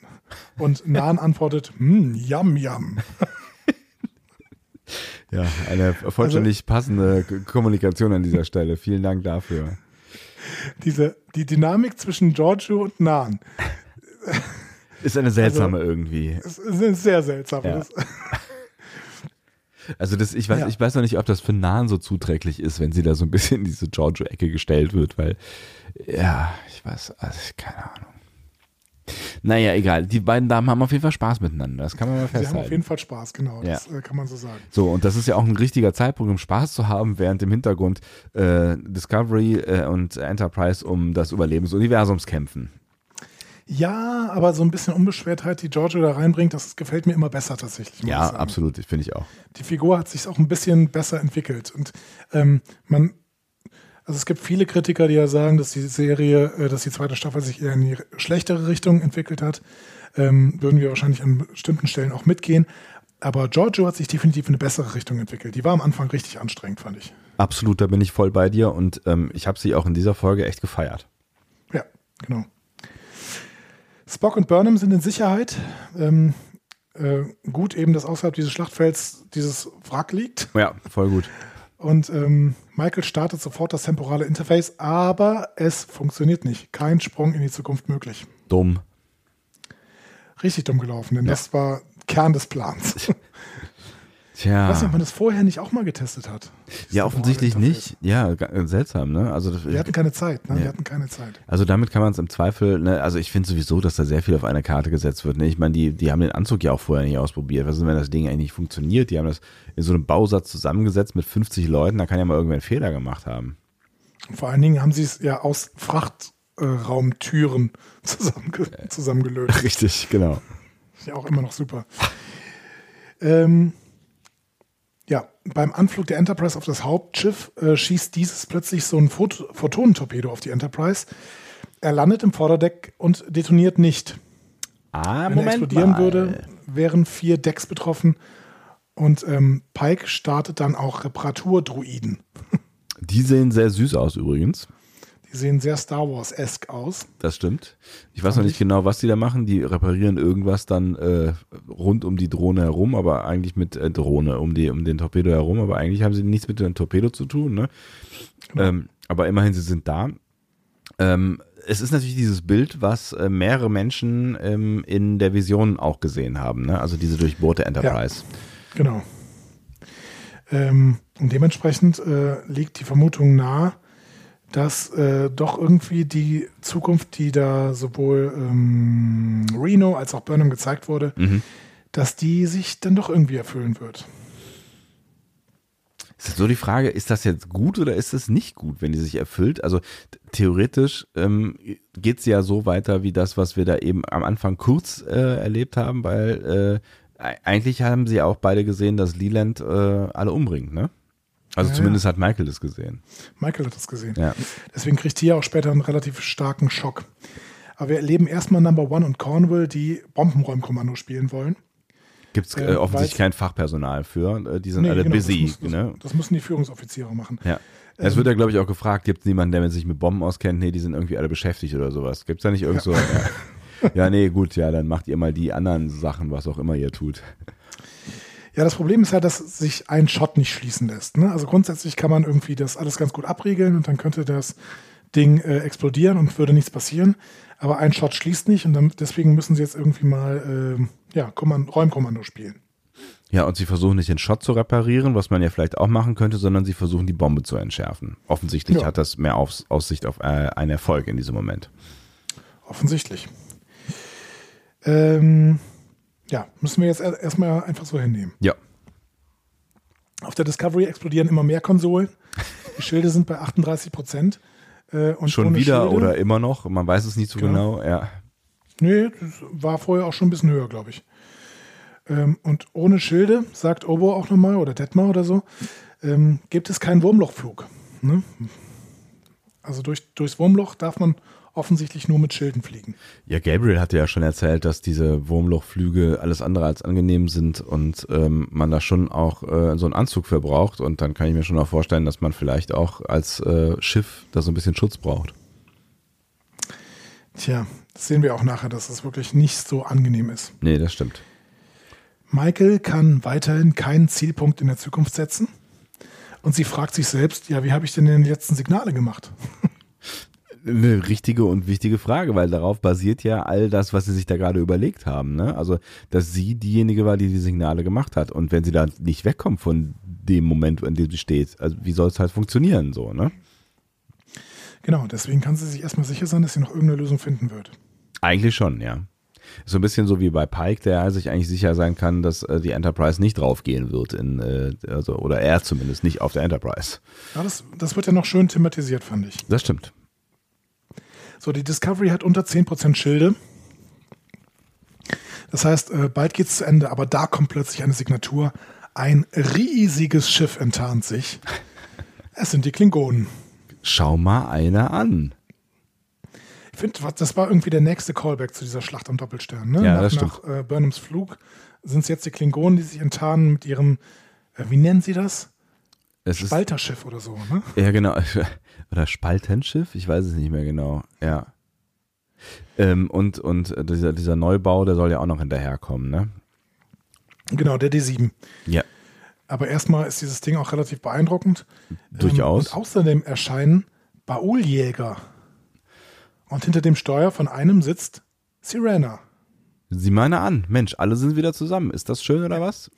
Ist wunderbar. Sie hat offenbar in den letzten drei Wochen gelernt, wie man ein Kampfschiff fliegt. Was äh, auch Saru durchaus äh, bemerkt an dieser Stelle. Oh, du hast gelernt, wie man ein Kampfschiff fliegt. Aber das ist doch nicht länger als drei Wochen her, oder? Nee, also vermutlich nicht. Das ist crazy.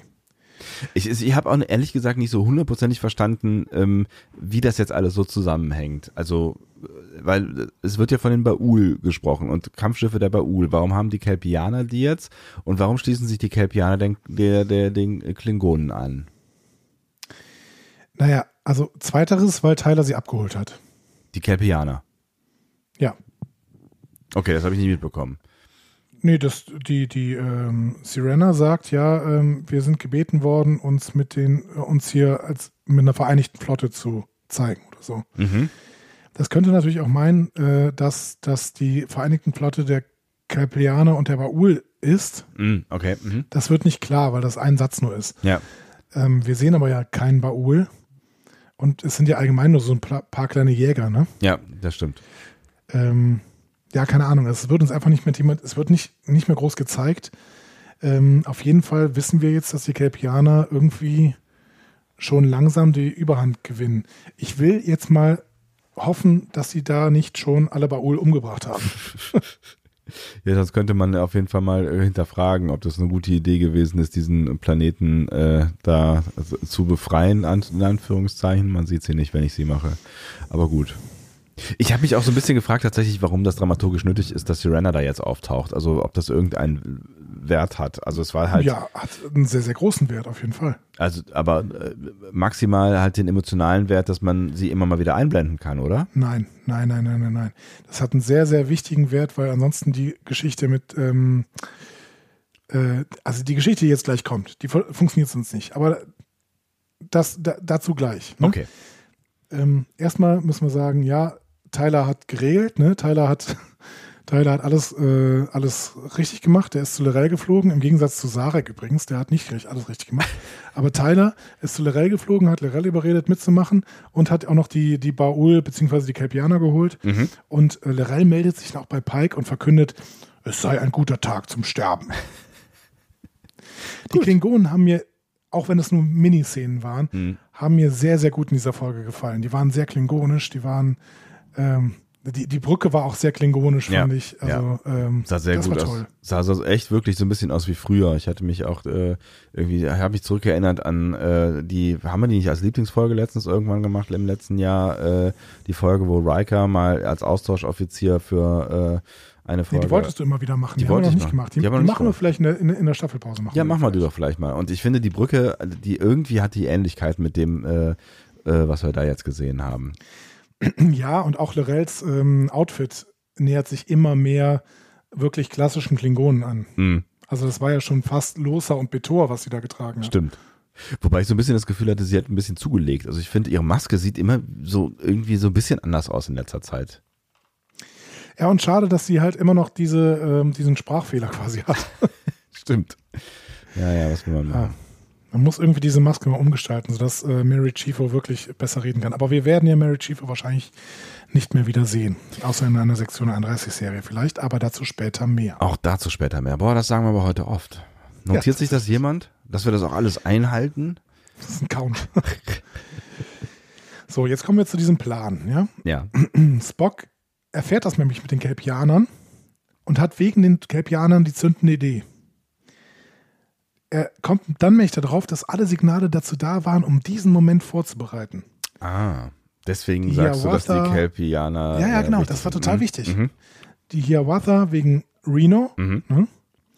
Terralysium, um dieses Zielgebiet zu schützen, Mhm. ne? weil wenn es Terralysium nicht mehr gibt, weil diese, ähm, weil die dunkle Materie da draufgefallen ist, dann ähm, Hat, kann Burnham ja auch nirgendwo hinspringen. genau, hat, Mhm. also Gabriel Burnham hat dann auch äh, eigentlich keinen Rückzugsort mehr in der Zukunft. Ne? Also, äh, genau, also, das auch. also da Genau. fängt's ja auch schon an im Prinzip. Ne? Und das fand ich tatsächlich, ähm, also natürlich auch jetzt für Michael und äh, die Discovery, das fand ich tatsächlich mal gut eingehängt. Also damit war auch Terralysium irgendwie äh, ganz gut erklärt, wo wir uns ja zwischendurch nochmal gefragt haben, was sollte das eigentlich, diese Episode? Ja, genau. Dann äh, Kamina, um die Kelpianer hier in den Kampf zu bringen. Mhm. Ne? Ansonsten hätte das nämlich keinen Sinn gemacht Ja, für einen roten Engel. stimmt. Äh, Boret, um den Zeitkristall zu bekommen und Zahir, um Poe zu bekommen. Die die einzige Chance war, diesen Zeitkristall wirklich ähm, zu aktivieren. Ja. Macht alles Sinn. Jetzt wird es ein bisschen problematisch, denn Spock sagt dann, okay, Michael, du musst, also beziehungsweise Michael kommt darauf auch, die muss jetzt in die Vergangenheit reisen, um die Signale auszulösen und dann kann sie vielleicht in die Zukunft. Das wissen sie noch nicht, aber zumindest muss sie in die Vergangenheit reisen, um die Signale auszulösen. Und da habe ich aus verschiedener Sicht ein Problem mit. Und zwar aus drei verschiedenen Sichtweisen. Ich bin gespannt. Also ich habe auch, ich, ich, ich, ich habe auch das eine oder andere Problem. Ähm, mal gucken, wie deckungsgleich wir sind. Ja, genau. Also erstens, zeitlogisch macht das keinerlei Sinn irgendwie. Ne? Also sie kommt aus Gründen erst an einen Punkt, an dem sie befähigt wird, die Gründe auszulösen. Das kann so nicht funktionieren von der Zeitlogik her. Weil diese Gründe, Gründe hätte es ja für diesen Moment nicht gegeben, wenn sie sie nicht ausgelöst hätte, wozu sie aber erst später kommt. Also das kann nicht sein. Ja, ich weiß, was du meinst, aber mein Kopf weigert sich, äh, diese Schleife zu denken. Also das ist das erste Problem. Ja, Gehen wir vielleicht zu profaneren Problemen. Ja? bitte. Wenn sie jetzt in die Vergangenheit fliegt, woher weiß sie eigentlich, wie sie die Signale auslöst? Signale, die man in der ganzen Galaxie sehen kann. Das wurde doch nie erklärt, Nee, oder? das stimmt. wie die ausgelöst werden. Das wurde nie erklärt, niemand hat es auch jemals verstanden, und aber offensichtlich gibt es einen Knopf äh, im Anzug für. Signal auslösen. Genau. Also da habe ich irgendwas verpasst oder das haben sie nicht erklärt. Das erzählen Und sie uns das- einfach nicht, ja. Das dritte, für mich größte Problem, warum kann dieser Zeitkristall denn beliebig oft in die Vergangenheit fliegen, wenn er doch angeblich bei einem einzigen Sprung in die Zukunft verbraucht sein soll? Gute Frage. Da habe ich überhaupt gar nicht mehr drüber nachgedacht. Stimmt, ja. Das, ja, das ist, das ist, das ist halt irgendwie, wahrscheinlich wieder irgendwie musst du das schlucken, weil, äh, ja, wenn man die Folgen andersrum gucken würde, wäre es natürlich sehr ärgerlich, ne? Also das ist dann halt irgendwie so völliger Bullshit, wenn ihr dir halt irgendwie zu- zu- zuerst macht sie äh, äh, 17 Sprünge in die Vergangenheit und dann sagt der hinterher jemand so, aber das Ding äh, geht kaputt bei dem ersten Versuch in die Zukunft zu springen. So, aha, okay. Äh, macht keinen Sinn. Der, ich habe dann halt die ganze Zeit darüber nachgedacht, dass ja eigentlich irgendwann mal irgendwer äh, Michael gesagt haben muss, dass sie das also es muss ja irgendwann mal passiert sein. Ne? Also das ist, das ist eigentlich das Problem, was du am Anfang angesprochen hast. Äh, ich habe es nur nicht so schön in Worte fassen können. Aber eigentlich muss es ja passiert sein, ähm, damit es passiert. So. Und ähm, deswegen habe ich überlegt. Das, das ist zeitlogisch einfach unlogisch. Ja, deswegen habe ich überlegt, ob's, ob's, ob irgendwer anders, also ob das irgendwer komponiert haben könnte quasi. Also das, bis es halt alles so gestimmt hat. So. Gott zum Beispiel? Gott zum Beispiel oder Gabriel, was ja relativ nah dran ist. Ja, also grundsätzlich versucht man hier die Story der Staffel in Einklang zu bringen. Ich fand auch schön, dass sie die ganzen Sachen nochmal erwähnt haben und dass sie versucht haben, die in eine große Geschichte zu strecken. Ja. Und das hat ja auch funktioniert. Es hat auch funktioniert, ja. Also ich muss sagen. Diese Aktion jetzt, die hat die Autoren am Ende überfordert. Das muss man einfach mal so sagen. Und da gibt es einfach Dinge, die man nicht mehr logisch auflösen kann. Mhm. Es ist, es ist ein bisschen schade tatsächlich am Ende, weil ich es halt da nicht so ganz verstanden habe. Ich muss aber auch sagen, dass die Folge da schon so viel Dynamik und Spannung aufgebaut hatte, dass ich da nicht mehr so super viel drüber nachgedacht habe äh, und einfach dann auch der Handlung weitergefolgt bin. Ähm, und mich vielleicht eher darüber gefreut habe, dass sie das nochmal irgendwie dann äh, auch mit den Sprüngen, die ja jetzt gleich ja. kommen, ähm, das alles nochmal zu einem großen Ganzen zusammengezurrt haben. Aber jetzt danke, wurde es, danke, ja. total wichtiger Hinweis, denn ähm, das ging mir beim ersten Schauen nämlich genauso. Beim mhm. ersten Schauen habe ich gedacht, boah, cool, die stricken das hier wirklich alles zusammen. Ja. Die versuchen jeden einzelnen Moment zusammenzustricken und sagen, ja, das brauchten wir alles für diese Schlacht hier. Ja, ja, ja, genau. Und das ist diese schon ganzen, irgendwie cool. Ja. Genau. Diese ganzen logischen Fragen, die wir uns stellen, die kommen beim zweiten Schauen. Ne? Und mhm. dementsprechend äh, muss ich immer wieder sagen, ja, ähm, diese, diese Folge hat halt trotzdem gut funktioniert, auch wenn sie beim zweiten Sehen doch wieder krasse Lücken hat. Hm. So. Und also das ist wirklich wichtig. Ich finde, die hat auch deutlich besser funktioniert als ähm, die Folgen davor oder als zum Beispiel die, äh, die Doppelfolge Gabriel, so, weil, weil die halt einfach so eine krasse Dynamik hat. Also das ist, ja. das ist echt schon eine Kinofilmdynamik, finde ich. Und deswegen. Ja, deutlich. Ähm, deswegen habe ich auch echt kaum an, an Stellen wirklich intensiv jetzt über irgendwas nachgedacht, wusste aber, dass wir hier darüber reden werden. Ja. ja. Ähm, Leland versucht äh, währenddessen an, in der Discovery an die Daten der Sphäre zu bekommen, äh, zu kommen, mhm. wollte ich sagen. Aber es klappt nicht. Giorgio kommt rein und sagt sofort, dass sie weiß, wo die Daten sind. Fand ich einen extrem schlauen Move, weil dann bringt er sie nicht um.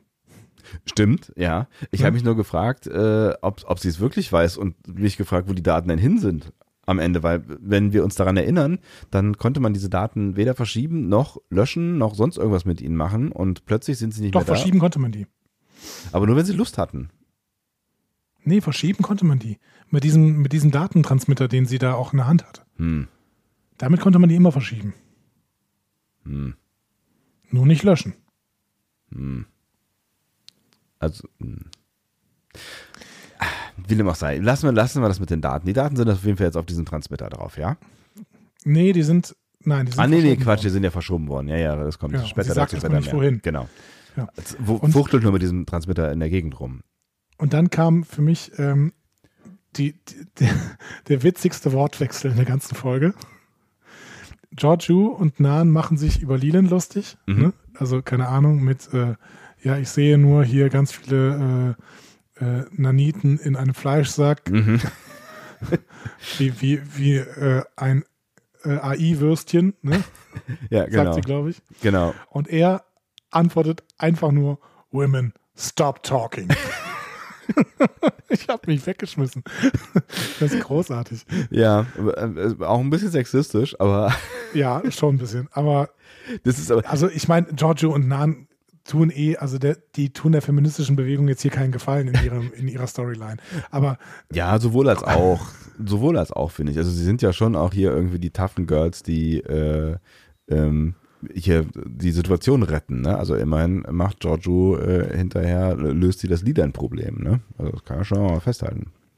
Nachdem sie halt einiges ja, einstecken müssen. Absolut, das sind ja auch weiterhin starke Frauenfiguren, aber keine Ahnung, ich fand es hier ein bisschen äh, bisschen sehr überzeichnet. Aber grundsätzlich, ähm, dieser, dieser Dialog, der hat mich wirklich, der hat es mich kurz gerissen, ja. Aber es ist so ein bisschen auch, weil er halt irgendwie das sagt, was man denkt, wenn man zuschaut. So, Alter, was geht mit euch eigentlich? Reißt genau, nicht mal zusammen. Stop talking. So. ja, ah, geil. Ja, schön. schöner Moment auf jeden Fall. Genau. Also Giorgio hat irgendwo hin die Daten transferiert ähm, und als sie Leland das gesagt hat, flüchtet sie und Leland hinterher. Ähm, Leland hat, merkt offensichtlich nicht, dass hier gerade eine Falle gelockt wird. Nee, aber äh, dazu braucht er die Daten ja auch. Ne? Offensichtlich äh, hier und da hapert es dann doch noch so ein bisschen an seinen, an taktischen Überlegungen. Ja, scheinbar. Äh, Number One und Cornwall sind beim Torpedo angekommen. Sie finden heraus, er explodiert bald. Sie haben noch 15 Minuten. Erstaunlicherweise, weil ich immer dachte, so ein Torpedo explodiert immer sofort. So, ne? Und dann hat ja. Ja, aber es ist eine sekundäre Zündungseinrichtung, das sagt doch Cornwall ganz deutlich. Aber Sekundär. Heißt sekundäre Zündungseinrichtung für den Fall, dass ein Torpedo nicht sofort zündet, hat er nochmal so eine zweite Zündungseinrichtung und die zählt dann auch benutzerfreundlich runter?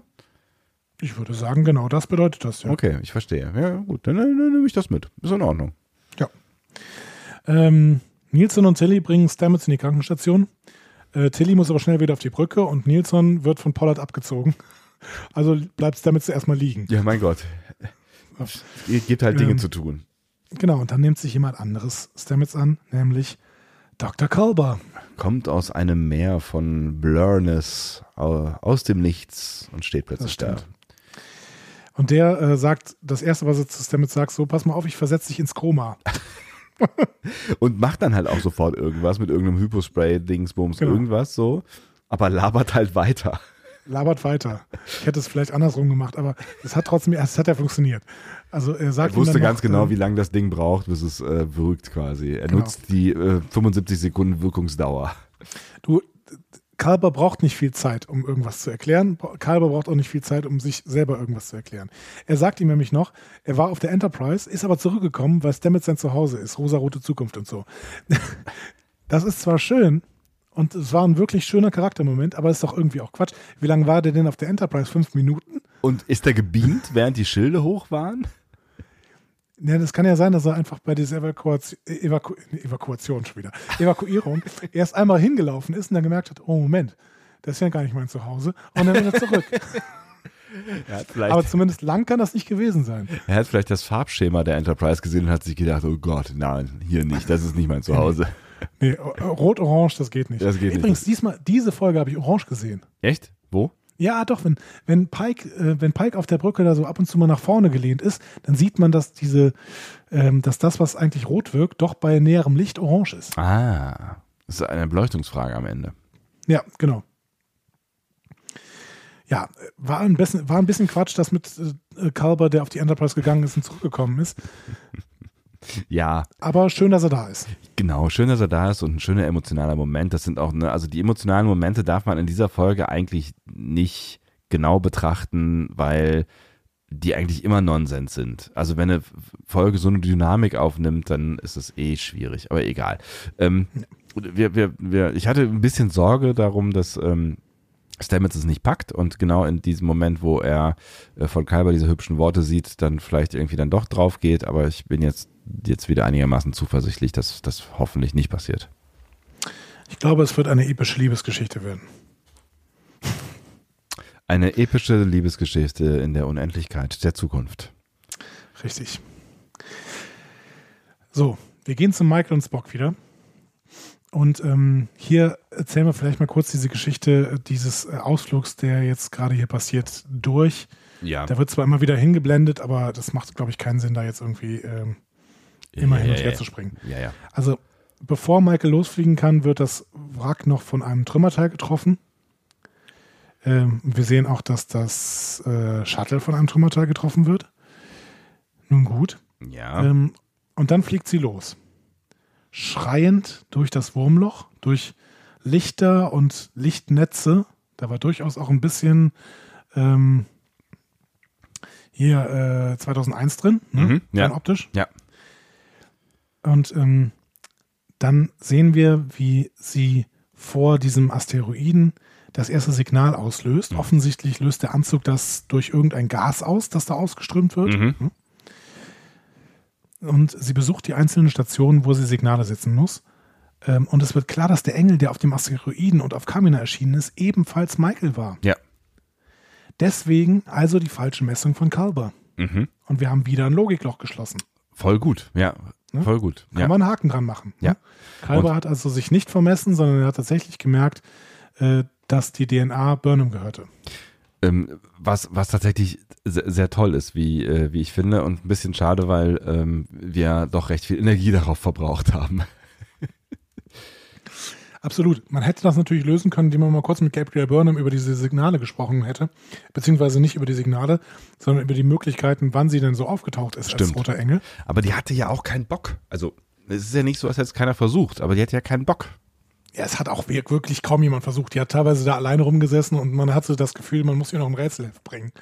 Weil Ja, das stimmt. nichts zu tun. Die saß da unten auf diesem Planeten rum und niemand war da. Nee, du hast ja, du hast, du hast recht, das, da haben wir ja schon drüber gesprochen, aber sie wollte ja auch nicht, ne? Also sie hat ja schon auch gesagt, irgendwie, dann habe ich ihr nichts zu sagen, irgendwie zu Pike, als der nicht sofort ihrem Plan gefolgt ist, so irgendwie. Ja, stimmt schon.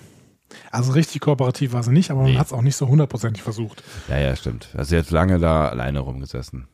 Aber gut, also ich, ich war sehr, sehr äh, erfreut darüber, dass dieses Logikloch geschlossen ist, weil mir das äh, schon etwas aufgestoßen ist. Ja, da habe ich beim ersten Gucken wirklich gedacht, Moment mal, jetzt war Burnham das alles, aber dann ist mir aufgefallen, ja klar, das widerspricht auch nie nichts, was vorher gesagt wurde. Ähm, Nee, tut's nicht. ähm, es war, war ein bisschen unwahrscheinlich, dass sie es auf dem Asteroiden war, weil das auf dem Asteroiden hätte eher Gabrielle sein können, weil Sie auf Michael sie da aufpasste. in, in, in Lebensgefahr war. ne? Naja, genau. Und, und äh, Auf der anderen Seite war Pike ja da. Ähm, das heißt, so schlimm war es mit Burnham dann auch nicht. Und dementsprechend, äh, ja, macht schon irgendwie alles Sinn. hm, finde ich auch. Kann man, kann man auf jeden Fall kaufen. Wir gehen wieder auf die Discovery. Da kämpfen Nan und Giorgio mit Leland, während das Schiff auseinanderbricht. Vor allem Deck 4 ist betroffen. Mhm. Ähm, da läuft aber gerade Tilly rum und die will es jetzt flicken gehen. ähm, das hat sie auch schon mal gemacht, mit verbundenen Augen als Trinkspiel. Ein schöner Tilly-Moment haben sie noch äh, Ja. irgendwie versucht mit reinzupacken, hat funktioniert. Ja. Und Tilly klettert in eine Jeffreys-Röhre. Yay! Wir haben auch lange nicht mehr gesehen, Jeffreys-Röhren. Ganz schön eng. Sehr schön, hat mir gut gefallen. Mhm. Indes geht dieser Kampf mit Leland weiter. Mal versagt die Gravitation, mal nicht. Nan hat überhaupt keine Chance gegen Leland und wird zur Seite geschleudert, aber Gott sei Dank nimmt er ihr nicht das Atemgerät ab. Ja, Gott sei Dank, ja. Aber ähm, ich muss jetzt hier nochmal sagen, du hast es ja auch irgendwann schon mal, ich weiß gar nicht mehr bei welcher Kampfszene gesagt, ich glaube bei der Gabriel-Kampfszene, auch mit äh, Michelle Yeoh, ähm, das war eine coole Szene. Ich bin auch kein großer Kampfszenenfreund, aber gerade auch mit diesen, diesen, diesen Gravitationswechseln und äh, dann sind sie mal an der Wand, dann sind sie mal an der Decke und ich fand, das sah schon ziemlich cool aus. Also hat mir Spaß gemacht. Ja, ich muss sagen, die hat mir nicht so gut gefallen jetzt tatsächlich, weil Hm. die, die Perspektive doch relativ eingeschränkt war. Es war ein kleiner Raum, ne? Ja. Ähm, und die Kampfmoves von Giorgio jetzt nicht so gut zur Geltung kamen. Da fand ich das eben auf diesem Planeten damals besser, weil es auch einfach heller war. Ich mag Mhm. helle Szenen, muss ich sagen. Ja, ich kann ich nachvollziehen, aber ich fand diesen Move mit der Gravitation fand ich irgendwie ziemlich cool. Hat mir gut Ja, das haben gefallen. sie schon ganz gut gemacht, stimmt Ja. schon. Ja. Gut. Ähm, wir gehen nochmal zum Torpedo. ah ja, da war ja noch was. Genau, der lässt sich ähm, einfach nicht abschalten. Dumm. Also kommt, also kommt Pike jetzt selbst runter. Mit der Ansage, es sind noch fünf Minuten. Also die haben auch echt immer die, die Ruhe weg alle. Ja, dann komme ich mal runter und guckt mir das selber an. Wartet auf mich, wartet. Also Mädels, ihr habt versagt, jetzt kommt Papa. Warum auch immer, ja. Warum auch? Das habe ich mir wirklich, wirklich gefragt. Ähm, Also ich meine, die Ansage war ja irgendwie es hat so. eine gute Szene ergeben, aber eigentlich hätte doch auch Number One nachher noch eine schöne Szene mit Cornwall haben können. Hatte sie ja auch, ne? Hatte sie wie auch. sich, wie, wie, wie die beiden sich verabschiedet haben, Wann, wann, habe ich schon gedacht, okay, Number One weiß jetzt schon, Cornwall wird das ganze Ding nicht überleben. Genau. War eigentlich, war eigentlich äh, ein, ein schöner Moment und den anderen hättest du nicht wirklich gebraucht. Vor allen Dingen, ich hatte jetzt tatsächlich gedacht, ähm, auch was die Konversation anging, dann als ähm, Pike gesagt hat, er kommt runter, es klang für mich sowas wie, äh, das ist mein Schiff und ähm, wenn hier irgendwer äh, drauf geht und Verantwortung hat und das Risiko eingeht, dann bin ich das so. Also ich hätte jetzt gedacht, er stellt sich da jetzt in die, in die erste Feuerlinie. Ähm, ich meine, das hat er ja auch vor, muss man fairerweise sagen. Ne? Genau, wollte er auch. Ja. Ne? Ähm, aber es kommt ja dann alles äh, erstaunlicherweise doch anders, ne? Obwohl er, äh, aber da sind wir ja noch gar nicht. Nee, das sind wir noch nicht. Wir gehen noch mal kurz zu den Klingonen. ähm, Lorel ist nämlich im Kampfmodus und dann kommt eine Erschütterung und sie wird am Kopf verletzt. Und sie freut sich. ich habe schon gedacht, ich habe eine Kanzlerschaft ohne Blut. Ja, So. genau. Wird sie doch noch Also blutig hier, ja.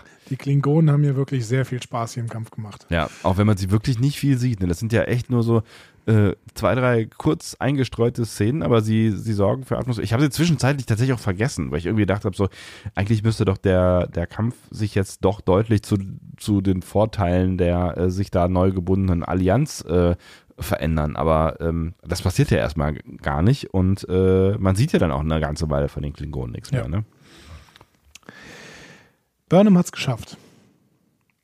Sie ähm, hat jetzt alles geregelt und jetzt kann sie auch tatsächlich einen Kurs in die Zukunft eingeben. Und zwar möchte sie 930 Jahre in die Zukunft. Bevor wir darüber reden, warum es 930 Jahre sind, habe ich mich gefragt, warum Michael nicht eigentlich dann wieder sofort zu dem Moment zurückgesprungen ist, wo sie eigentlich vorher war, weil sie äh, kommt zurück und äh, äh, Spock ist gerade dabei, irgendwie nochmal kurz feucht durchzuwischen oder sowas. Also er macht Ich irgendwas. weiß auch nicht, was er da hinten macht. Ich glaube, ist auch noch aufs Klo gegangen oder so. Aber auf jeden Fall suggeriert das ja, es ist Zeit vergangen. Also warum, warum ist sie nicht wieder sofort dahin zurückgesprungen? Weil die haben ja alle keine Zeit. Also diese Schlacht geht ja weiter und die Schlacht ist ein Problem offensichtlich. Aber sie springt auf jeden Fall ein paar Minuten später zurück. Ja, vielleicht ist das wegen diesem Gummiband, was irgendwie verhaftet ist in der Jetztzeit, wenn man in die Vergangenheit springt. Gummiband. Ja, von mir aus. Entschuldigung. Wie auch immer. 930 Jahre in die Zukunft. Ähm, Da ist irgendwas erklärt worden mit 20 Jahren, bla, weil eigentlich war ja mal die, die Rede war ja irgendwann mal von 950 Jahren. Also zumindest ist ja das die Strecke gewesen, die ähm, Gabriel Burnham immer gesprungen ist, ne? ähm, ja, aber sind da nicht die 20 Jahre, ähm, die seitdem sie zum ersten Mal gesprungen ist? Ach, das war das mit den 20 Jahren, weil sie hat ja irgendwas erklärt, das habe ich in der Schnelle der Zeit irgendwie nicht gerafft. Das Weil- macht natürlich Sinn, ja. Genau, Gabrielle ist 950 Jahre in die Zukunft gesprungen. Jetzt sind in der Jetztzeit 20 Jahre vergangen, also muss Ah. Michael noch 930 Jahre in die Zukunft springen, um wieder an dem Punkt zu landen, wo Gabrielle sein könnte. Was cool ist, weil damit hätte Gabriel nämlich wieder einen Anzug. Potenziell. Ja. Und wir würden sie eventuell wiedersehen. Aber meiner Meinung nach könnte sie eigentlich diesen Flug ohne Anzug durch das Wurmloch nicht überlebt haben. Stimmt, aber sie ist ja dann trotzdem noch da, weil sie ja aus verschiedenen Zeiten immer wieder dahin zurückkommt. Also müsste ja irgendeine Version von Gabriel da rumhängen, oder? Ja, nicht in einem selbstkonsistenten Universum, oder? Wir werden es 2020 sehen, glaube ich. Vermutlich, ja. Ja. Ja, du, also was, was ähm, den Flug durchs Wurmloch äh, geht, äh, angeht, ähm, würde ich das auch so sehen wie du, weil das wurde ja dann auch nochmal erklärt. Also hat ja selber erklärt, dass das, dass es sehr ungemütlich ist und dass man das nicht überlebt ohne Schutz. Aber das mit der Zeit, weil sie muss ja, sie muss ja zwangsläufig in, in die Zeit zurückgehen, um möglicherweise auch dafür zu sorgen, dass Michael da landet, wo Michael landet, aber auch da äh, für die Doppelfolge. Also sie muss ja in dieser Doppelfolge auftauchen, oder? Muss sie das nicht? Oder ist die Doppelfolge mit äh, dem Ende der Doppelfolge eigentlich äh, zerstört worden? Passiert das äh, dann gar nicht mehr ab diesem Zeitpunkt? Offensichtlich. Keine Ahnung. Ich bin, ich bin da auch ein bisschen raus, tatsächlich, bei der Erklärung. Weil das würde ja auch tatsächlich bedeuten, dass, ähm, dass sie niemals nie auf Michael aufgepasst hat. Eigentlich müsste sie dann, äh, müsste Michael dann im Wald hier von diesem äh, Rieseninsektenmonster gefressen werden. Ja, warum?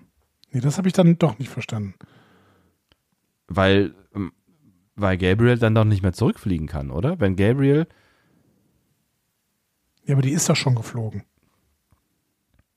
Ja, aber sie kommt ja immer wieder zurück ins, in das Jahr 900, in 950 in der Zukunft.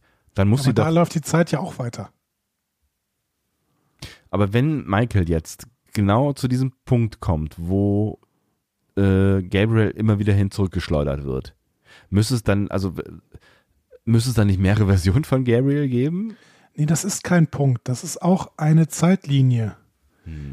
Das heißt, wenn Gabriel, das ist ja bei Burnham ja auch passiert. Burnham springt in die Vergangenheit, kommt zurück und die Zeit, die sie während des Flugs verbracht hat, ist, ist in der Realzeit vergangen. Okay. Und das ist bei, ähm, bei Gabrielle auch so. Deswegen ist Gabrielle nicht viel älter geworden, weil sie halt ständig ähm, in die Vergangenheit gesprungen ist und so. Aber ähm, Sie ein wird ein paar bisschen Tage älter. schon. Ja, Irgendwie, okay. ne? Oder keine Ahnung, vielleicht auch ein Jahr oder so. Nee, Moment, 830 Sprünge, sagen wir mal, die macht jeden Tag einen Sprung. Dann ist sie zwei, drei Jahre älter geworden. Hm, okay, ich verstehe, worauf du hinaus willst. Oh, es ist ganz schön komplex. Ja, wahrscheinlich machen wir uns mehr Gedanken, als es eigentlich sein sollte. Ja, vermutlich. Wie immer. Hör mal auf Die damit. Discovery, die Discovery sollte ein, soll also folgen, wenn Burnham dann durch das Wurmloch fliegt, ähm, kann aber nicht navigieren jetzt in diesem Kampf, weil irgendwas kaputt gegangen ist. Und deswegen setzt Burnham ein Signal. Das sechste. Das sechste Signal, genau. Ja, schön. Mhm. Wir sehen in der nächsten Szene ganz, ganz kurz, dass Pike auf dem Weg ist. Wir sehen ihn im Turbolift. Keine Ahnung warum. Er ist sehr nachdenklich im Turbolift auf jeden Fall. Ja, das ist eine kurze Szene. Ja. Aber warum ist er so nachdenklich? Ich Er denkt über sein Schicksal nach, Er ne? denkt über sein Schicksal nach und wahrscheinlich über das Schicksal äh, der, der Enterprise so, ne? Also wahrscheinlich weiß er schon auch, ähm, also oder ist ihm klar, dass er jetzt sein Leben hier auf, den, auf das Spiel für die Crew setzt und wahrscheinlich denkt er darüber nach, wie das sein kann. Weil wenn er ähm, mit dem Torpedo im Arm drauf geht, dann ist die Vision falsch gewesen, die Ja, genau. er gesehen hat, ne? Wha- Whatever that means. Vielleicht denkt er genau darüber nach. Genau, ich glaube, er denkt genau über diesen Punkt nach, weil das spricht er danach auch sofort an. Ja. Wir sehen aber kurz zwischendurch noch, ähm, dass äh, Giorgio Leland in den Reaktionsraum des Spurenantriebs gedockt hat. Mhm. Dort sitzt er fest und äh, sie kündigt ihm schon an, ja, ähm, genau da wollte ich dich haben im Prinzip. Sie hat ihn da reingeloggt mit der Ansage, dass die Daten in dem Sporenantriebsraum sind. Es ist natürlich, äh, Ja, beziehungsweise das hat er geschlussfolgert, ne? genau. Also, er, genau, aber er, sie wollte es ihn ja wissen lassen quasi, ne? Also, das war ja ihre Falle durchaus. Äh, äh, fand ich tatsächlich so ein bisschen naiv für, für so eine KI, die vorher doch recht intelligent rübergekommen ist, dass, äh, dass er dann nicht möglicherweise auch ein bisschen skeptisch gewesen ist, bevor er in einen Raum geht, der, den man so abschließen kann. Ja gut, aber wenn er da, wenn er doch irgendwie, ähm, er will die Daten halt unbedingt haben, ne? Hm. Und dann muss er halt da rein. Ja, ich meine, Beziehungsweise Giorgio kickt ihn ja dann mehr oder weniger da rein. ja, ne? ja, stimmt schon. Es, es war auch, es, es war auch irgendwie alles in Ordnung. Ich habe nur irgendwie kurz gedacht, so, ja, willst du nicht nochmal kurz drüber nachdenken, ob das wirklich eine gute Idee ist? Aber gut. Pike kommt bei Cornwall an. Und er hat dann einen Punkt, ne? Ja. Denn er sagt, ja gut, alles gut, wir können das jetzt abwarten, weil mir kann nichts passieren. Ne? Wir, können den wir können diesen Countdown einfach ablaufen lassen. Äh, meine, mein Schicksal steht ja fest. Hier wird nichts passieren. Ne? Und Cornwall hat dann aber auch einen Punkt und sie sagt, ja und was, wenn nicht? Ja, durchaus, weil es ist ja, es, es, ich bin mir nicht so ganz sicher, ob man die Zukunft einfach aussitzen kann. Ne? Also, ob, Ja. das, ob das auch wirklich funktioniert. So. Aber das finde ich ganz gutes Writing eigentlich, weil Ja. Pike in den letzten Folgen so geschrieben worden ist, dass er seit er diesen Zeitkristall hat, äh, extre extrem schicksalsgläubig ist. Ja, voll. Und deswegen sagt, ja gut, ähm, was soll schon passieren? Ich gehe drauf bei irgendeinem Unfall mit irgendwelchen Kadetten. Das ist offensichtlich nicht hier. Also kann ich jetzt einfach neben diesem Countdown stehen bleiben und es wird nichts passieren. Ja, halte ich aber auch äh, für, ne, für ein bisschen unüberlegt. Also keine Ahnung, vielleicht ist es so, die Zeit ist mächtig, haben wir ja jetzt gelernt. Vielleicht br- bringt die Zeit das dann auch irgendwie wieder in Ordnung so und lässt das Ding halt nicht detonieren. Ja, aber vielleicht auch nicht. So, und das ist, das ist halt schon ein Punkt, den, den Cornwell da hat, ne? Die Zeit hat auf jeden Fall diese Diskussion dahin gebracht, dass im Endeffekt Cornwall diejenige ist, die sich opfert. Tatsächlich ja. Vielleicht äh, hat sie auch gemerkt, dass sie nicht die beliebteste ist äh, in der Serie, zumindest ähm, was das Writing ihrer Figur angeht, und denkt sich dann lieber ein äh, Schrecken mit Ende als ein Ende ohne Schrecken, ne? Ja, wir erfahren ja nachher ähm, im wunderschönen Sternflotten-Hauptquartier, dass äh, Cornwall die Chefin von Sektion 31 war. Mhm. Und Was, was nicht, wenn nicht wir jetzt mal den, wenn wir jetzt mal den Count von Cornwall an guten Aktionen sieht, also letzte Staffel ähm, hat sie sich erst von den Klingonen gefangen nehmen lassen, dann hat sie fast einen Genozid an den Klingonen begangen und diese Staffel hat sie es geschafft, unter ihrer Führung Sektion 31 zum äh, universumsbedrohenden Monster auszubauen. Also Ja. die, die Karriere ist auch ein bisschen im Arsch, ehrlich gesagt. Also ja, karrieremäßig läuft es bei ihr nur wirklich nicht so richtig gut in, letzter, in letzter Zeit. Das kann man schon so sagen. Vielleicht auch karmamäßig nicht so richtig gut. Vielleicht hat sie sich auch deswegen überlegt, bevor das mit meinem Karma noch weiter in den Bach runtergeht, ähm, ja, ver versuche ich mal ein paar Punkte zu sammeln. Ja, das macht sie tatsächlich. Ne? Ja. Sie, sie opfert sich, indem sie die Tür per Hand verschließt. Der Torpedo explodiert mit ihr im Raum. Die Explosion erschüttert alles, selbst die Discovery. Äh, nee, selbst, doch, doch, selbst die Discovery. Aber Pike bleibt vor der Tür stehen. Ungerührt. Ja. Ungerührt, nichts passiert. ja. Das ist ja auch sehr interessant. Also, es müssen unglaublich gute Shots sein. Warum bauen die das ganze Schiff nicht aus diesen Shots? Stimmt allerdings. ja, gut, aber so ist es.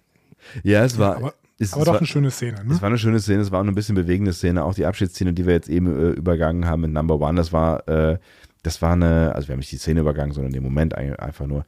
Das, das war schon irgendwie nochmal ein einigermaßen würdevoller ähm, Abgang für Cornwall.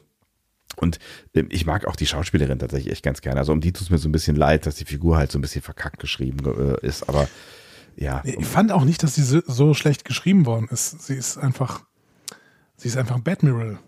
Ja, äh, von mir aus, aber dann, ja, das einzige Problem, was ich nach wie vor mit dir habe, ist halt, dass das in der Sternflotte niemandem auffällt oder aufgefallen ist.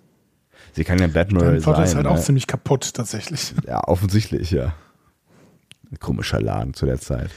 Ich mag die Schauspielerin auch sehr gerne. Wir haben sie jetzt zum letzten Mal gesehen. Das heißt, äh, also davon gehe ich mal aus. Ähm, Das heißt, äh, es ist auch vorbei mit ihr. Wir können ja nochmal sagen, ich, mich hat sehr gefreut, dass sie hier mitspielt, weil sie bei Boston Legal die Tochter von Odo gespielt hat. Mhm. Äh, Das finde ich einfach einen sehr schönen Star Trek-Bezug. Und ähm, ja, Kudos zu äh, Jane Brooke. Danke für dein Mitwirken. Gut. Haben wir das abge ab abgehakt? Haben wir das abgehakt. Ähm, so, eine weitere, ein weiterer Abschied steht uns bevor.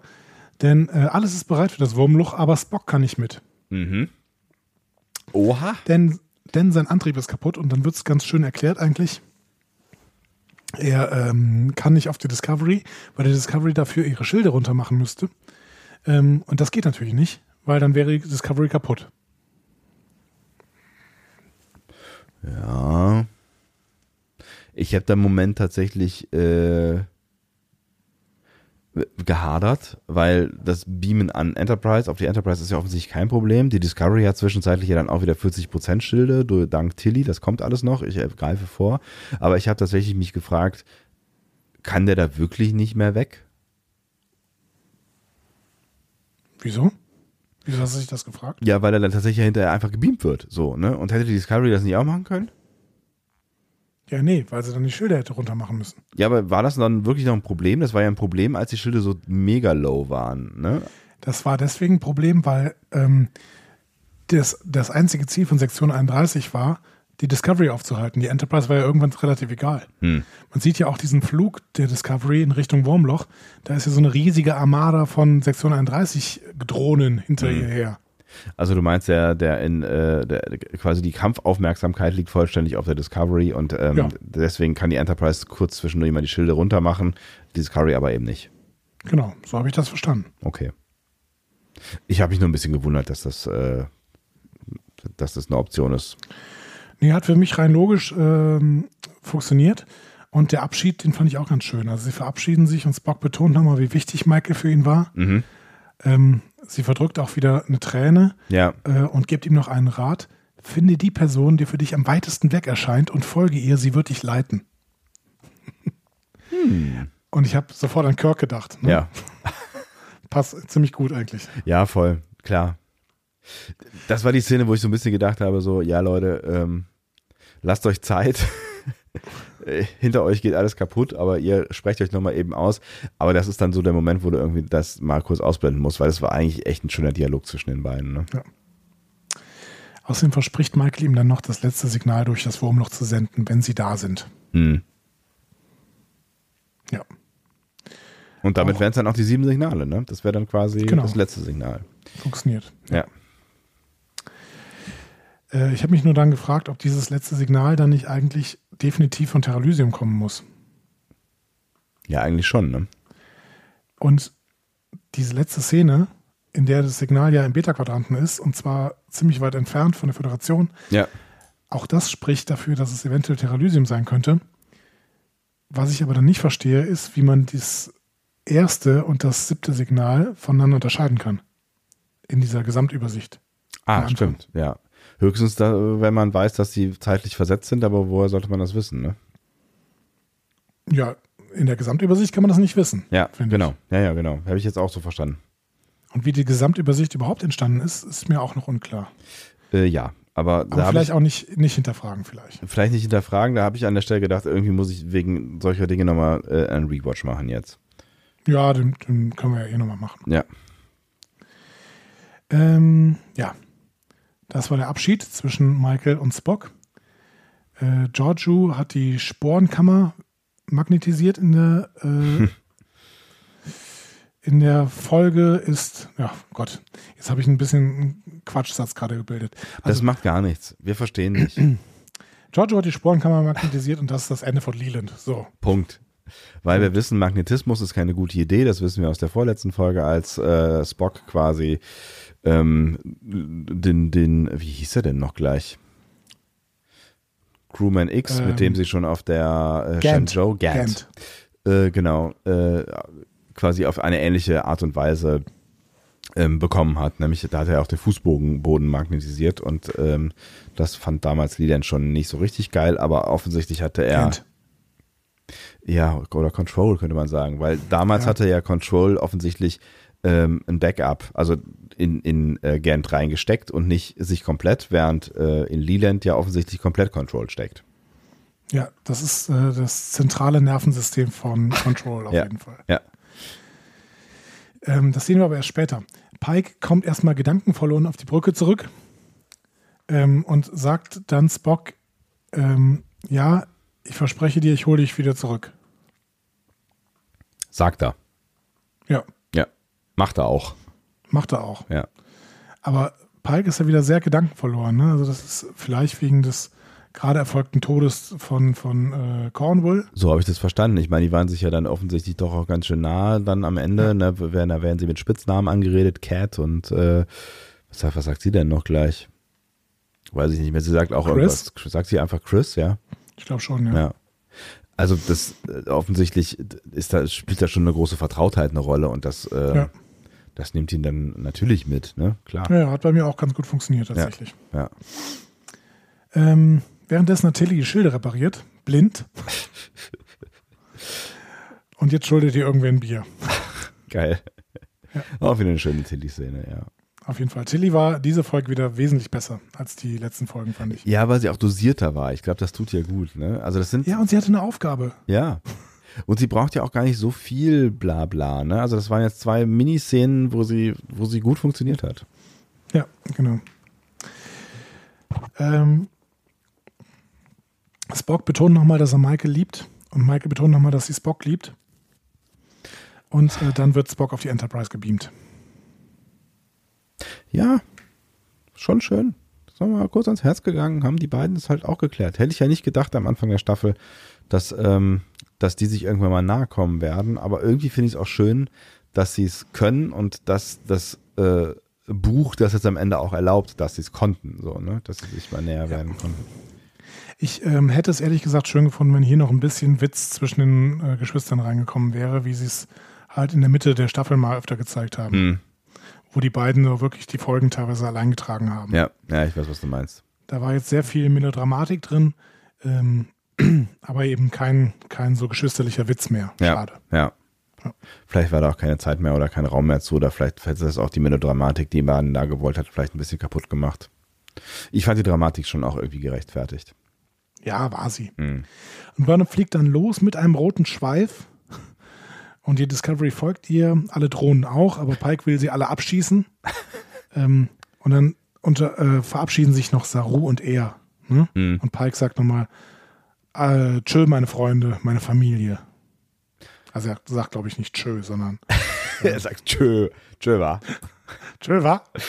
Ähm, Tschö, Friends and Family. Yeah.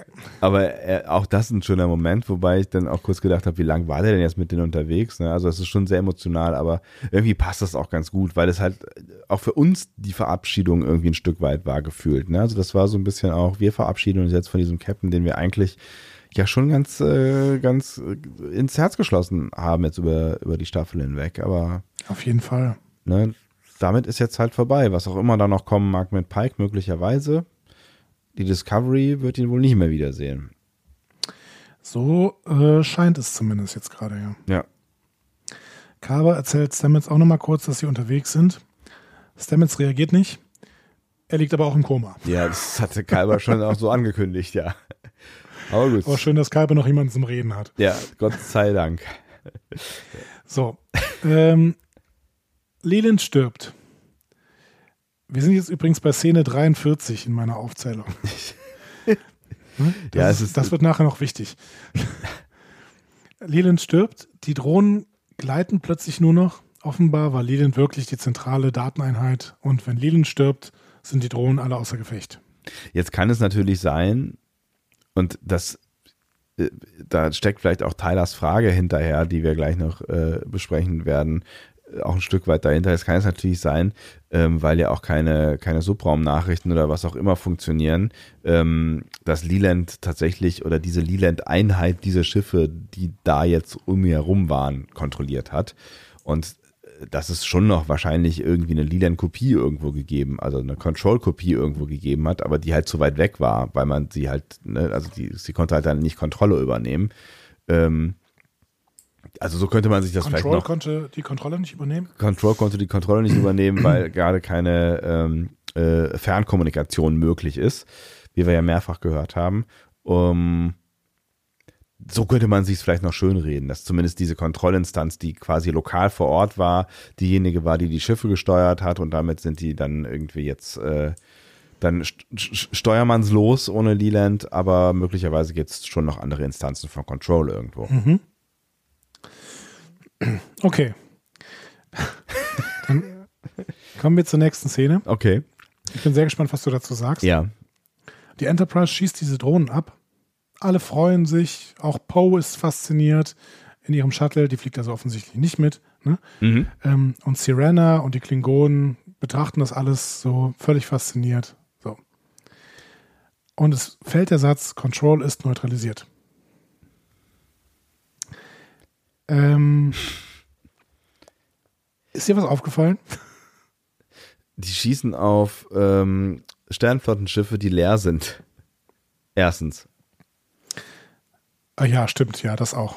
Aber gut, die sind halt computerinfiziert. Da, das hätte ich auch gemacht.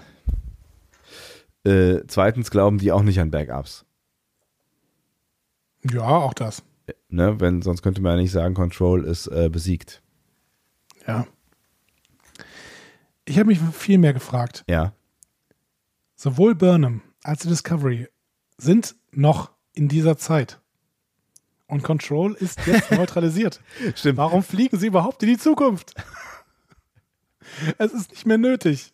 Ja, das habe ich, stimmt, das habe ich, das habe ich tatsächlich auch gedacht. Das habe ich mich tatsächlich auch gefragt, dann, äh, als, als dann quasi die nächste Szene wieder kam und dann, äh, ja. Also ich habe mich zuerst gefragt tatsächlich, ähm, warum sie überhaupt in die Zukunft sich auf den Weg machen in die Zukunft, während sie wissen, dass Control äh, auf dem Schiff ist, weil das halt hielt ich für höchst fahrlässig. Ähm, ja, und eigentlich muss, also eigentlich hat Georgiou das Problem gelöst und ab dem Zeitpunkt äh, kann man doch eigentlich stoppen. Da hast du völlig recht, ja. Ja. Das war relativ unnötig. Also ich weiß nicht, ob der Point of No Return schon übersprungen war. Ähm, das, auch das ist übrigens eine Nummer, die ich beim ersten Gucken mir, die mir beim ersten Gucken nicht aufgefallen ist, sondern erst beim zweiten. Doch, da habe ich, da habe ich äh, direkt drüber nachgedacht, ähm, weil ich irgendwie gedacht habe, so ja, äh, wa warum überhaupt dieser ganze Georgiou-Erzählstrang? Ne? Also das, das, das habe ich halt eigentlich nicht verstanden, so richtig, weil der halt diese Probleme mit sich bringt. Ja gut, aber weil sie halt auch zeigen wollten, dass Leland kein völliger Idiot ist, dass er halt schon die, die Zeit, in der die Schilder unten sind, nutzt, um Mhm. rüber zu beamen.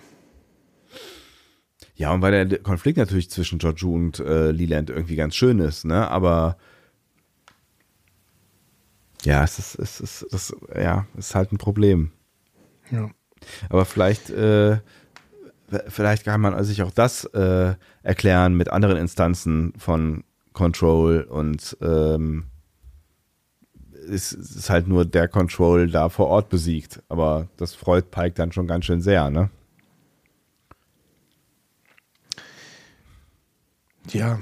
Es wird nicht erklärt, also es ist alles nur Spekulation und irgendwie ist es ein Also Problem. wenn die Drohnen nur noch gleiten und Control besiegt ist, ja, ja. beziehungsweise neutralisiert, sagen sie ja zu ihrer Verteidigung. Na ja, gut. Ähm, vielleicht war es ja auch der, wie, wie, wie gesagt, vielleicht war dieser Point of No Return ja auch überschritten. Ähm, es führt auf jeden Fall zu, einem, zu ganz schönen Momenten, als Tyler, Spock und Sirena sich nochmal an die erinnern, die sie lieben. ja. ne? ja. So, und zwar wirklich auch in, in so Mini-Traumsequenzen, Ja. die ich hier an dieser Stelle nicht störend fand. Nö, ich auch nicht. Sehr schön. Und dann sehen wir noch die Discovery, wie sie durch das Wurmloch fliegt. Ähm, hier auch wieder ein optisches Zitat. Ich glaube, das war in irgendeinem Star Trek-Film. Ich glaube, Star Trek 2 oder 3. Da gibt es ungefähr diese Szene auch schon. Mit diesem, mit Ähm. diesem Blicker-Lichteffekt, ne? Genau, genau. Gibt's, ist das nicht auch auf dem, auf dem Kinoplakat drauf, dieser Lichteffekt äh, mit, mit, der, mit der Crew oder so? Ich, ich finde dieses Bild, fand dieses Bild auch mega vertraut. Es ist aus irgendeinem Star Trek-Film, meine ich. Zwei, drei, wahrscheinlich irgendein Nikolaus Meyer-Film. Dann wäre es zwei oder drei. Hm. Müssen wir nochmal recherchieren. Genau, müssen wir nochmal recherchieren, aber auf jeden Fall doch ein sehr, sehr schönes Bild. Oder sagt es uns einfach, ihr wisst es doch eh. Genau, ihr wisst das sowieso, genau. Ja, mega, Ja, mega. Es hat super ausgesehen, finde ich, ja. Und wir gehen in Richtung, wir gehen in die Schwarz. Ne? Wir gehen nicht ins neue äh, Universum, wir gehen nicht in die neue Zeit, sondern wir gehen ins Schwarze. Das war ja mal so wir eine wissen nicht, wo die Mutmaßung. Discovery landet. Genau.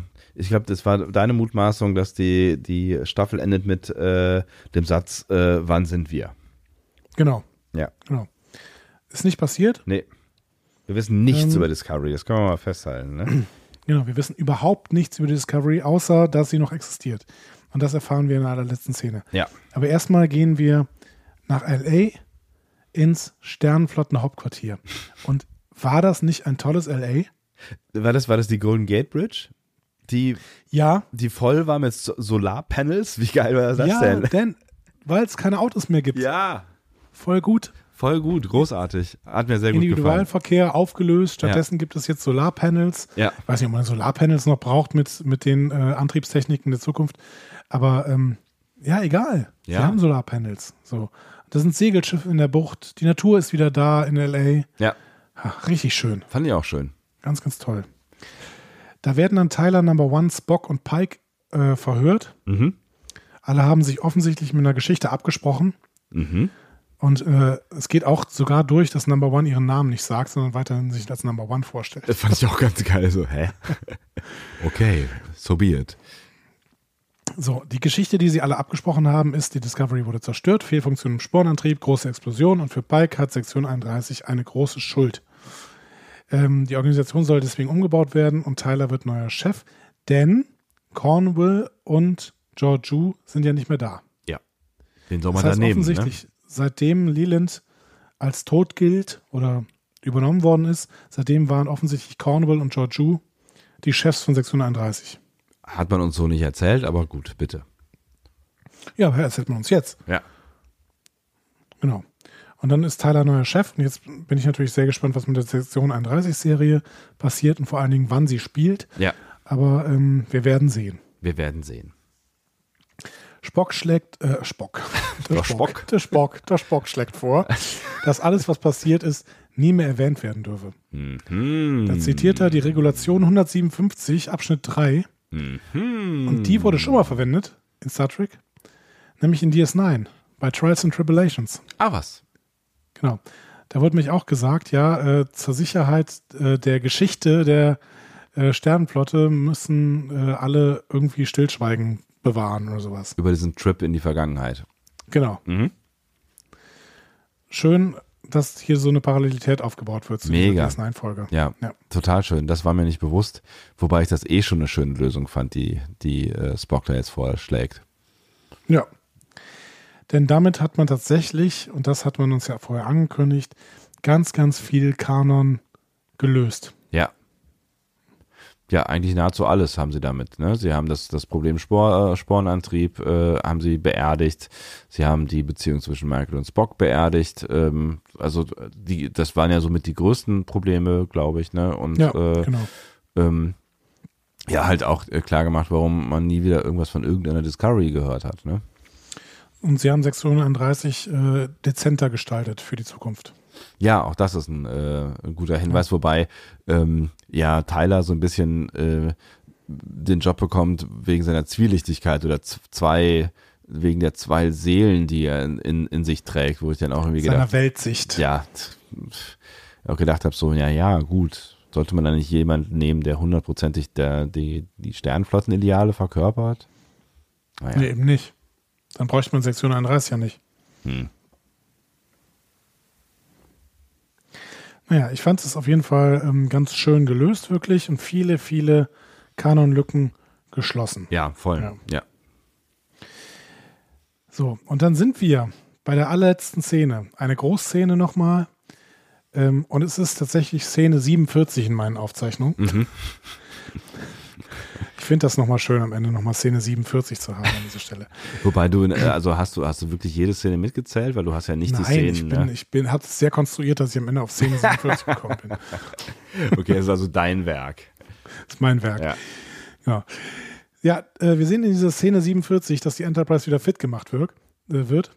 Ähm, Spock erzählt in seinem persönlichen Logbuch, dass alles funktioniert hat. Amanda und Sarek haben von ihrer Immunität Gebrauch gemacht ähm, und um nichts zu sagen. Und er lernt immer noch von Michael. Er sucht auch nach dem Signal, was Michael ihm senden will. Er muss sich aber im Klaren sein darüber, dass äh, Zeit relativ ist. Und selbst wenn es irgendwie in 80 Jahren kommt, kann es sein, dass Michael das gerade erst geschickt hat. Hm? So. Ja, von mir aus. Mhm. So, und dann zieht er sich seine neue Uniform an und rasiert sich seinen Bart ab und kommt auf die Brücke. Und sieht scheiße aus. Sieht wirklich scheiße aus, muss man schon sagen. Aber er sieht halt doch dann jetzt noch mehr in Richtung Nimoy aus. Ja, Ne? ja, ja, schon.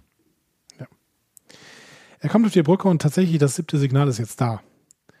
Im Beta-Quadranten. 51.000 Lichtjahre ähm, entfernt. Mhm. Weil sie sind ja offensichtlich irgendwie in, äh, keine Ahnung, in Utopia Planitia oder irgendeine andere Werft, also Ja. halt irgendwo im Sol-System wahrscheinlich. Ja. Ähm, das heißt, wir sind ja schon fast so weit weg wie die Voyager, ne? Ja, ja, ja, genau. Bin gespannt, ob man wirklich da so tief im Beta-Quadranten jetzt ist. Und in, in der dritten Staffel und Mhm. was da auf einen wartet und ob da eventuell dann auch schon die Romulaner am Start sind oder so. Wenn wir das dann überhaupt alles sehen werden. Bin sehr gespannt. Bringen wir die Folge zu Ende. Im Enterprise startet dann zu irgendeinem neuen Mond. Pike darf nochmal seinen. Ähm, Da hätte ich Satz ja gedacht, da sagen. kommt jetzt irgendwas von dir. Nee, ich habe tatsächlich. Ähm, aber ich habe sogar vergessen, das einzugeben. Ich wollte es noch eingeben. Ich glaube aber tatsächlich, dass das nichts ist, weil wir diese Zeit ja auch nicht kennen, die da jetzt beschrieben wird. Hm. Ja, okay, ja. Ähm, aber das werden uns sicherlich die Leute, die da näher Bescheid wissen, jetzt auch noch schreiben, was denn da, was es damit auf sich hat mit dem Namen. Ja, er meint euch. Und im Abspann hört man dann einen großartigen Mix aus dem Discovery-Theme und dem Enterprise-Theme. War das nicht geil? Also, Alter, das Also Jeff, war. Jeff Russo, Leute, wirklich, ihr müsst keine Preise an diese, an diese äh, Serie vergeben, wobei ich Special Effects würde ich schon drüber nachdenken. Ja, auch die aber- einen oder anderen Schauspieler haben da schon auch Ja. was verdient, ja. Aber Jeff Russo, Leute, der muss einen bekommen. Also, das war so toll. Das war so, Ja. wirklich so toll. Ich muss mir diesen Score kaufen. Kann man ihn kaufen? Ich muss ihn Bestimmt. kaufen. Bestimmt. Ja. Toll. Ey, eh so, ne? Also ich finde, da, da wurde auch ganz viel wieder auf Details geachtet. Ne? Als die Enterprise dann irgendwie aus dem Schlachtfeld wegfliegt, dann kommt nochmal das Enterprise-Theme.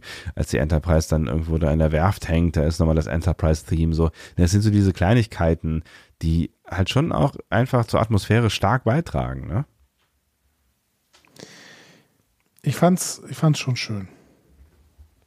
Sehr. Ich fand, ich fand vieles, vieles wirklich schön, was in dieser Folge noch irgendwie an, an Details gemacht worden ist. Ich habe auch viele Sachen noch nicht genannt irgendwie zwischendurch. Also zum Beispiel diese Phaser, ne? Mhm. Die benutzen tatsächlich wieder die TOS-Phaser. Ja, ja, ja. Ne? ja. Und auch ähm, auf die, der. Auf die auch in, in den JJ-Filmen tatsächlich nochmal eingesetzt worden sind. Das muss man jetzt zugute halten, dass sie mhm. es eben versucht haben, äh, so einzusetzen. Ne? Oder auch dann ähm, auf, auf der Brücke der Enterprise, ne, als, als Spock dann an seiner Wissenschaftsstation äh, stand, diese ganzen alten Geräte und auch so dieser Guckkasten, wo er dann äh, in äh, der Original Series immer mal wieder reinguckt, ne? D ja. Diese ganzen Details, die sie da irgendwie haben, das ist, das ist schon cool. Ja. Ähm, der, der, der, der Name von Number One wurde ja auch mal kurz erwähnt, tatsächlich, ne? Ist es so? Ja, als ähm, da war, das war diese Szene, als Pike runterlaufen will, da sagt er nämlich irgendwann, äh, glaube ich, äh, Una, you've got the bridge, weil sie ja wieder hochgeht. Aber ist da nicht Una sowas wie eins auf Italienisch? Ja, aber in den Romanen ist Una tatsächlich der Vorname von äh, Number One. Ach. Ja. Okay. Das wusste ich nicht. Ähm, ja, dann äh, Spock, der noch einen Erdphysiker zitiert. Wenn man das mal ein bisschen googelt, ist es Neil deGrasse Tyson, den er da zitiert. Mhm. Ist auch sehr schön. Ähm, ja, ja, das ist, Universum hat keine Absicht, sich dir zu erklären oder sowas in der Richtung, ne? Genau, genau. Ja, ein, ein schöner Spruch.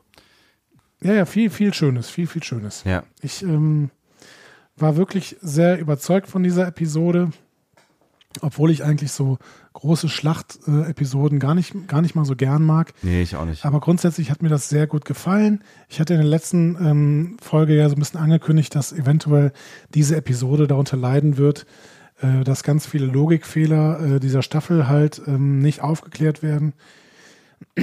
Ich finde, das haben sie gut versucht. Mhm. Ich finde, es bleiben immer noch ein paar Lücken offen. Ne? Dieses Amanda Spock-Ding war einfach sehr, sehr äh, unnötig, fand ich das, das Datending ähm, schwierig. Mhm. Äh, diese, die letzte Annahme, dass eben Daten zentral gesteuert werden über Leland, auch schwierig, mhm. vor allen Dingen, weil das vorher nicht etabliert war. Ähm, also ein paar wirklich schwierige Punkte da drin, aber grundsätzlich, äh, ich, äh, es war schon ein wilder Ritt, ne? Es war ein wilder Ritt, ja, auf jeden Fall. Also äh, ich finde tatsächlich am Ende ist das größte Problem ähm, dann die Frage, die du äh, jetzt zuletzt aufgeworfen hast, ist, ne, warum springen die dann äh, am Ende noch? Aber das ist eine Frage, die sie tatsächlich noch beantworten können. Also das können sie in der nächsten Staffel noch irgendwie beantworten und dann irgendwie noch kurz sagen, so ja, der Prozess war schon eingeleitet, whatever, oder wir mussten springen, weil äh, meine Mutter den Anzug braucht, äh, damit sie wieder zurückspringen kann. Oder da können sie sich halt noch irgendwas ausdenken, so, ne? Ähm, vielleicht haben sie einfach nicht mehr drüber nachgedacht.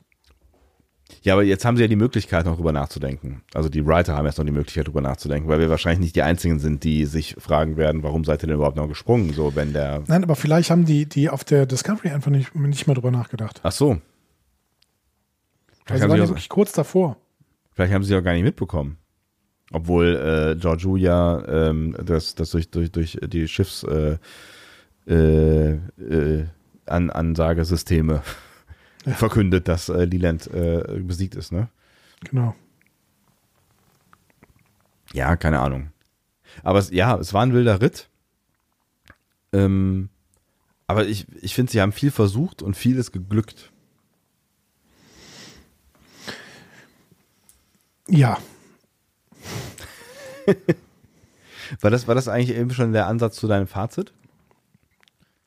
Es war der Ansatz zu meinem Fazit, weil ich irgendwie ähm, ja, ich würde gerne das Ganze noch ein bisschen sacken lassen und mhm. Spekulationen, ähm, wohin denn dann die nächste Staffel gehen könnte, was denn eigentlich jetzt mit den ganzen Charakteren passiert und sowas. Das würde ich gerne in einer unserer nächsten Folgen machen, weil wir haben ja jetzt ein bisschen Zeit in den nächsten Wochen. Mhm. Und ich glaube tatsächlich, ähm, dass man die ganze Staffel jetzt auch nochmal sacken lassen muss. Also ich würde ich, ich glaube, ich würde gerne sacken lassen. ähm, einmal. Ich würde dann aber nach dem Sacken lassen auch gerne nochmal gucken. Ähm, aber vielleicht macht man zwischendurch auf jeden Fall nochmal ähm, eine, eine, also logischerweise, ich gucke ja auch nicht in, innerhalb von äh, zwei Tagen irgendwie nochmal neu, so, ne? Ähm, aber ich glaube, diese beiden, ähm, diese beiden Momente, die fände ich noch ganz spannend. Wir können sehr viel darüber diskutieren, was jetzt als nächstes passieren wird. Ich glaube, das, das bietet durchaus ähm, Raum für das ein oder andere. Aber ich bin echt auch darauf gespannt, wie diese Staffel sich jetzt noch entwickelt. In mir. Weil so grundsätzlich bin ich sehr dankbar für die Staffel jetzt, gerade an diesem, diesem Stand, wo ich bin und finde, sie haben vieles deutlich richtiger gemacht ähm, als in der ersten Staffel. Also deutlich, deutlich, deutlich. Mhm. Aber es gibt natürlich noch so ein paar Probleme und die haben sie, also sie haben es halt so, so ein bisschen zur Mitte der Staffel, haben sie angefangen, es so ein bisschen zu verkacken. Und ähm, da weiß ich nicht genau, wie sich das jetzt so in mir entwickelt. Ja, wie gesagt, das ist so ein bisschen was, was wir vielleicht in den nächsten Wochen mal besprechen werden. Ja. Aber ich wünsche dieser Serie wirklich sehr, sehr, sehr, sehr, sehr, dass sie mal eine Staffel durchgängig von demselben Showrunner betreut werden kann. Voll, voll. Also ich, ich kann mir auch man vorstellen, hat dass das einen Bruch in ja. dieser Staffel gemerkt. Und Ja. das ist, liegt nicht daran, dass irgendwie Michelle Paradise alles versaut hätte oder sowas, was vielleicht die anderen beiden gut aufgebaut hätten. Oder, oder dass Alex Kurtzman äh, da alles versaut hätte oder sowas. Da habe ich nicht das Gefühl, sondern ich habe das Gefühl, dass man irgendwie Fäden in die Hand genommen hat, die man dann anders wieder zusammenbringen wollte. Und das ist ein Problem halt. Ne? Ja, oder hat niemand, niemand hat sich dann am Ende wirklich damit auseinandergesetzt, was eigentlich die ersten damit wollten, so vielleicht auch. Vielleicht haben sie es ja auch mit in ihr äh, äh, Discovery Grab genommen, quasi, was sie, was sie ursprünglich für eine Vision hatten. Ich weiß ja nicht, wie solche Wechsel dann ablaufen, ne? Ja. Auf jeden Fall haben wir jetzt natürlich äh, eine, eine freie Basis voller Möglichkeiten und darüber sprechen wir vielleicht in einer der nächsten Wochen mal, weil ähm, meine Stimme auch jetzt nicht mehr so viel hergibt. Hm. Aber jetzt müssen wir trotzdem mal zu einer Bewertung dieser Folge kommen. Ich finde auch. Ähm, und ich weiß nicht, ich glaube, ich bin dran, ne? Ich bin mir nicht ganz sicher, aber ähm, ich würde deinem Gefühl trauen. Ähm, ich habe direkt, nachdem ich diese Folge gesehen hatte, einen Tweet abgesetzt. Ne? Und ähm, was mich immer ärgert, ist, wenn irgendwer eine Bewertung raushaut und ich die dann relativ früh lesen muss und dann Mhm. irgendwie unter diesen, unter der Voraussetzung dieser Bewertung ähm, die Folge gucke, weil das irgendwas mit mir macht. Ja, Und da passe ich immer sehr stark darauf auf, dass ich das nicht tue. ja. Ne? Also habe ich einfach nur mit einem Tweet ausgedrückt, was habe ich da eigentlich gerade gesehen? Ich glaube, das habe ich ziemlich genauso geschrieben. Ja. Ähm, weil ich war ein bisschen überwältigt von den vielen Eindrücken, die mir diese Episode gegeben hat. Und ich habe lange überlegt, ist das denn jetzt positiv überwältigt oder ist es einfach so überwältigend, dass man's, dass man ganz viel gar nicht mehr so richtig wahrnehmen kann und dass sie vielleicht einfach ein bisschen, bisschen zu viel gegeben haben. Hm. Ähm, und jetzt muss ich an dieser Stelle wirklich nochmal die, die Frage stellen, was ist denn eigentlich Star Trek? Mal eben schnell. genau. Aber ja, ich will sie gar nicht ausgeführt haben. Ich finde tatsächlich, dass diese Folge keine typische Star Trek-Folge war. Mhm. Ähm, dass wir aber ähm, eine, eine gute Star Trek Action-Folge gesehen haben, die jetzt mit den Star Trek-Werten an sich überhaupt nicht so viel zu tun hat, aber die im Endeffekt äh, ganz, also ganz schön aufgebaute Action gezeigt hat, die natürlich in einer Art und Weise opulent inszeniert ist, wie wir das noch nie bei Star Trek und wahrscheinlich auch noch nie in der gesamten Science-Fiction-Landschaft gesehen haben. Mhm. Ich muss jetzt dazu sagen, ich habe die neuesten äh, Star Wars-Filme nicht gesehen. Ähm, vielleicht sieht man da ähnlich tolle Schlachten, aber das ist schon, gerade für den Serienbereich, ist das schon äh, oberste Güteklasse. Hm, voll. Ja, ja. Die Probleme dieser Serie und auch dieser Folge liegen sicherlich eher im Writing als in allem anderen. Ja. Ähm, und deswegen sehe ich auch hier weiterhin ähm, Abzugsnotwendigkeiten. Mhm. Trotzdem hat es mich im Endeffekt unterhalten. So. Ähm, sie kommt, also Discovery hat es bis jetzt für mich nur in ein, zwei Folgen wirklich geschafft, an die besten DS9-Folgen dran zu kommen. Mhm. Und das waren halt in Oval for Charon, wahrscheinlich auch If Memory äh, Serves, wenn da nicht diese, dieses Problem mit den ganzen Lensflares gewesen wäre. ähm, mhm.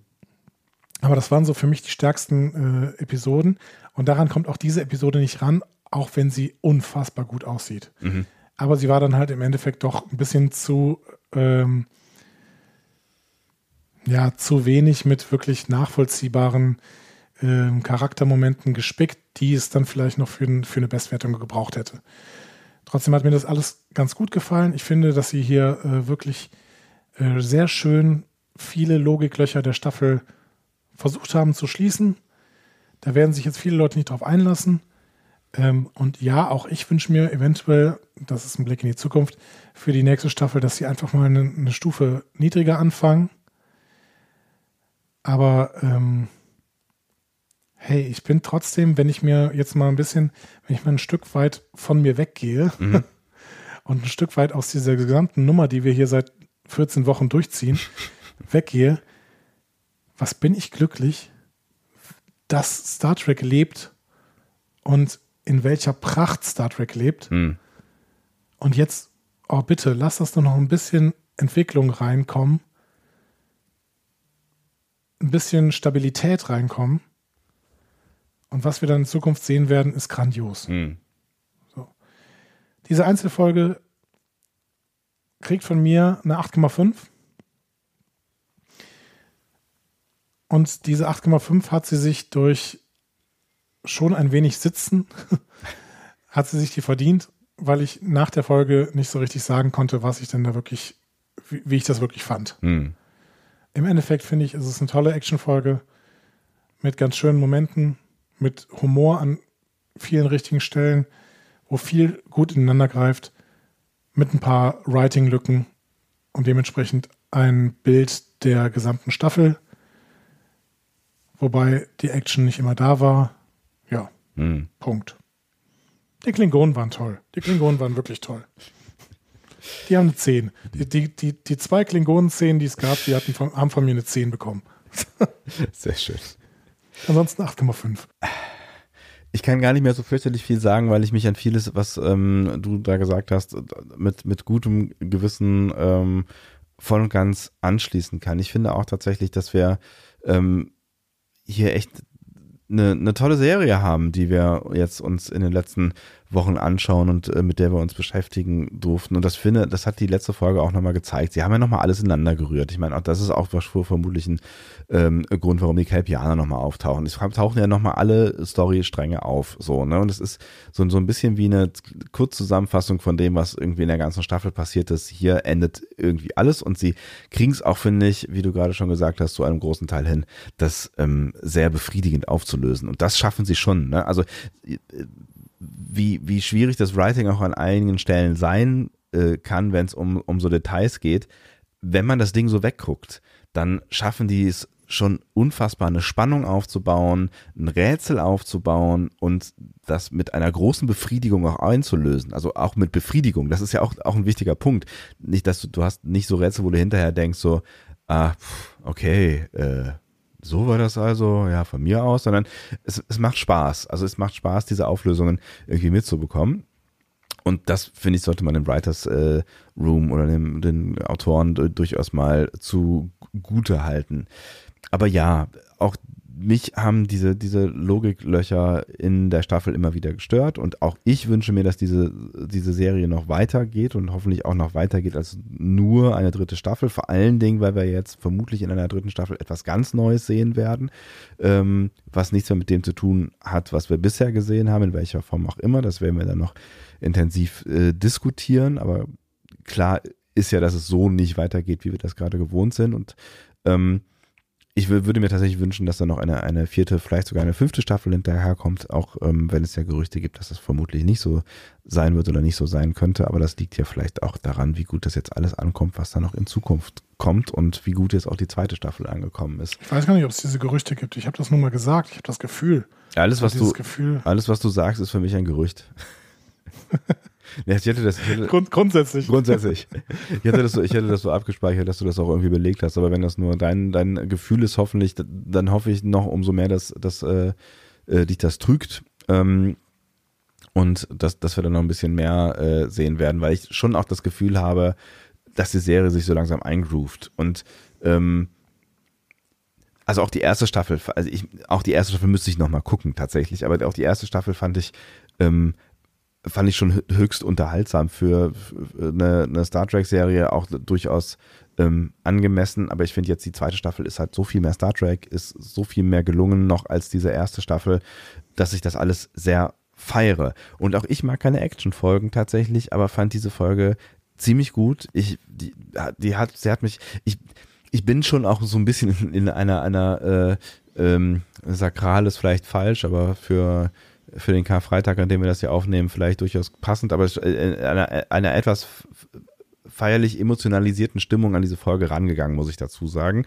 Ähm, aber sie, sie hat mich sehr schön durch das Ende dieser Staffel begleitet. Also sie war emotional, sie war schnell, sie war mega spannend, fand ich. Und das, was sie mit mir gemacht hat, fand ich, fand ich gut. Also, mhm. ich, ne, also ich bin mit einem wirklich, wirklich guten Gefühl ähm, emotionalisiert aus dieser Folge äh, rausgegangen und das ist am Ende das, was zählt. Und ich habe auch beim Gucken schon, beim, beim ersten Gucken schon diese, diese ein, zwei ähm, Problemchen irgendwie am Rande zu, schon wahrgenommen. Ne? Aber trotzdem hat es das nicht kaputt gemacht und das kann man ihr ja vielleicht auch äh, zugute äh, heißen dieser Folge. Also ich finde tatsächlich, dass die nochmal ein Stückchen besser ist als der erste Teil. Den ersten Teil habe ich, wenn ich mich nicht alles täuscht, mit ähm, 8,5 bewertet. Deswegen würde ich jetzt dem zweiten Teil eine 9 geben. Ähm, damit bin ich wieder nah dran an dem, wo wir angefangen haben, irgendwann mal. Ähm, mhm. Das ist eine ganz interessante Kurve dann entstanden irgendwie, ne? Ähm, aber ich finde tatsächlich, das, das war eine der besseren Folgen. Und das trotz der, ich sage jetzt einfach mal, trotz dieser ganzen Kampfhandlungen, die mich eigentlich sonst eher langweilen, haben sie in dem Fall nicht gemacht. Vielleicht auch, weil sie so überragend gut ausgesehen haben. Und ich möchte an der Stelle auch nochmal kurz sagen, und dann schließe ich mit meinem Monolog auch und versuche mal das Mikrofon nicht vollständig hier runterzureißen. Ähm, Danke. Sehr gerne. Ähm, ich bin echt ein Michael Burnham-Fan. Und ich weiß, das sehen wahrscheinlich viele von euch ganz anders. Aber ich ich mag die Figur irgendwie. Am Ende habe ich irgendwie, klar, die ist, die ist sehr, sehr fähig und die ist sehr, also es dreht sich sehr viel um, um sie und ihr Leben, aber ich finde auch, die Serie ist ja von Anfang an ein Stück weit so angelegt gewesen und ich finde, die Michael-Figur wird dieser Rolle auch irgendwie gerecht und dass sie am Ende jetzt diejenige ist, die dann doch ähm, so ein bisschen das Schicksal von allen in der Hand hat, irgendwie fand ich es auch schön und nicht zuletzt, weil sie einfach mit äh, Sonika Martin Green so unfassbar gut besetzt ist. Also ich, mir hat das in der Folge auch total Spaß gemacht, mit Michael durch die Gegend zu laufen, auch wenn sie ja gar nicht so viel Airtime hat am Ende in dieser Folge. Ha, was für ein versöhnliches Ende. Irgendwie schon, ne? Also versöhnlicher habe ich das Gefühl als, als ähm, das, was wir nach äh, Staffel 1 ähm, so hier gesagt haben, auch wenn ich mich nicht mehr genau daran erinnern kann. Ich weiß, dass wir für dieses, ähm, für diese Bewertung gerade im deutschsprachigen Bereich äh, wieder einiges an Prügel anstecken werden. Ja, ich weiß. auch, äh, auch in unserem Feedback, da äh, können wir vielleicht nächste Woche dann mal drauf eingehen. Ähm, Gibt es ja durchaus Leute, die uns äh, immer wieder vorhalten, dass wir viel zu unkritisch sind. Mhm. Ähm, ich weiß, dass uns äh, gleichzeitig auf anderen Plattformen Leute vorwerfen, dass wir viel zu kritisch sind. ja, es, ist, es ist, ne, das ist halt Meinung, Meinung polarisiert, das ist auch völlig okay. Und ähm, hm. Ja, genau. Ich kann auch beide, beide Standpunkte äh, durchaus nachvollziehen. Ne? Also wenn ich jetzt halt irgendwie jemand bin, der irgendwie mal äh, eine Star Trek-Serie geguckt hat und sich gerne diese Folge angucken oder die Folgen angucken möchte, ohne gestört zu werden von irgendwelchen Detailscheiß, dann kann ich mir auch irgendwie vorstellen, dass, dass es einen vermiesen kann, wenn wir jetzt über jeden Kack sprechen. Jetzt habe ich gleich zwei Kraftausdrücke gesagt. Ich entschuldige mich, bis hierhin war das doch alles ganz gut. Ähm, dass, dass, es, dass es halt irgendwie nervt, so wenn du auf jedes kleine Detail hingewiesen wirst und dass es auch irgendwie was kaputt machen kann. Aber wenn du auf jedes kleine Detail guckst, dann kann man sich natürlich am Ende fragen, so warum, warum sind die denn trotzdem so wohlwollend? Auch darüber können wir vielleicht, wir haben es an ein, einigen Stellen ja auch schon mal versucht zu erklären, warum, warum wir so ein, so ein, so ein bisschen zwiespältiges Verhältnis am Ende haben zu dem, was wir kritisieren und zu dem, wie wir es dann am Ende doch bewerten. Und das liegt, glaube ich, ganz viel an Emotionalität, was Star Trek angeht. Aber auch nochmal kurz gesagt an dieser Stelle, ich glaube, und da spreche ich jetzt einfach mal für uns beide und bin mir sicher, dass das funktioniert. Ich glaube, niemand hat mehr Angst gehabt äh, davor, na, vielleicht nicht niemand, aber äh, wir haben genauso wie viele andere Angst davor gehabt, dass diese Serie nichts wird und ich glaube auch, dass wenn die Serie nichts geworden wäre, dann hätten wir vielleicht noch zwei, drei Folgen lang versucht, äh, unser, unser, unsere gute Laune äh, hochzuhalten, aber irgendwann hätte das nicht funktioniert. Also wenn die Serie wirklich Müll wäre, dann, ähm, dann ginge das nicht, was wir hier machen werden und äh, was wir hier machen seit, seit äh, zwei Staffeln. Und ich glaube auch, dass die Leute unter euch, die uns dafür kritisieren, dass wir zu wohlwollend sind, das ein Stück weit auch nachvollziehen können, weil wenn es Müll wäre, dann würdet ihr es auch nicht gucken. Das glaube ich auch. Ähm, und ich habe es auch irgendwo schon mal im Feedback geschrieben. Star Trek kann man, glaube ich, nicht neutral gucken. Nee, ich glaube nicht. Aber das ist ja auch das Spannende. Und das ist ja auch das Spannende daran, dass es hier so viele verschiedene Meinungen gibt und dass sich alle echauffieren darüber. Also, ne, auch darüber, was wir sagen. Also, ne, das ist, das ist doch toll. Also, es ist doch toll. Das genau. ist Emotion. Das, ich ich finde das, ich finde das großartig. Also, ähm, das, das zeigt halt auch, mit, mit was für, für einer Liebe eigentlich alle mit dabei sind für dieses, für dieses Franchise äh, am Ende. So. Und, und egal, ob es jetzt die Liebe für Discovery ist oder die Liebe für, für eine der alten Serien und die Angst davor, dass Discovery da irgendwas kaputt machen kann, es ist Emotion im Raum und das ist toll. Yes, absolut. Absolut. Und ich hoffe, dass wir diese Emotionen ähm, und vielleicht auch eben ähm, ja, vielleicht schaffen wir es ja auch in den nächsten Folgen irgendwie nochmal Gäste einzuladen, sodass wir so ein bisschen ähm, da auch nochmal Kontraste darstellen können und event eventuell diese Emotionen hier auch nochmal in den Podcast bringen. Ähm, allgemein finden wir toll, dass sie im Feedback stattfinden und deswegen sind wir euch allen auch dankbar, dass ihr euch die gesamte Staffel über so beteiligt habt und das weiterhin auch hoffentlich tun werdet. Ja, großartig. Also gerade was, was jetzt in den letzten Wochen hier während äh, der zweiten Staffel Discovery ähm, passiert ist, ist, ist echt äh, der Wahnsinn. Also vielen Dank dafür. Ich hoffe, das hat euch mindestens genauso viel Spaß gemacht, wie uns das alles äh, zu lesen und äh, wertzuschätzen. Und wie Andi das gerade schon angekündigt hat, wir werden auf das eine oder andere natürlich auch noch eingehen. Wobei ich ja fast sagen muss, seine Stimme ist im Laufe dieses Podcasts eher besser als schlechter geworden. Ne? Wir können das große, dieses Feedback-Fass jetzt noch aufmachen. Nein, machen wir natürlich nicht. Machen wir äh, nee, einfach bitte nicht. bei ich der nächsten auch, Folge. Dass meine, meine Stimme vielleicht morgen auch noch existiert. du hast doch Ferien, oder? Was musst du denn reden? Ich habe auch Ferien, stimmt. Ich muss professionell muss ich keine Stimme mehr bedienen. Ja, siehst du. Aber vielleicht möchte ich sie im Privaten eher benutzen. Einfach mal fünf Wer Tage weiß. schweigen, Andi. Wer weiß, wo das hinführt. Das könnte, ja, vielleicht entstehen ganz neue Freundschaften. Ja, auf jeden Fall mehr als vorher. Ähm, ja, schön. Ah, binden, binden wir dieses Ding ab. Es hat mir sehr großen Spaß gemacht und ähm, hey, ich freue mich auf 2020 wenn und es weitergeht mit Discovery. Wir freuen uns, wenn ihr auch bei unserer nächsten Folge wieder dabei seid, die ähm, voraussichtlich bald erscheinen wird. Wir haben noch nicht darüber gesprochen, wie wir jetzt erstmal weitermachen. Ähm, es ist auch erstmal Ostern. Äh, machen wir die Dinge, die man an Ostern so macht. Ich habe keine Ahnung, was man da so tut. Ich werde primär arbeiten, ist ja auch schön.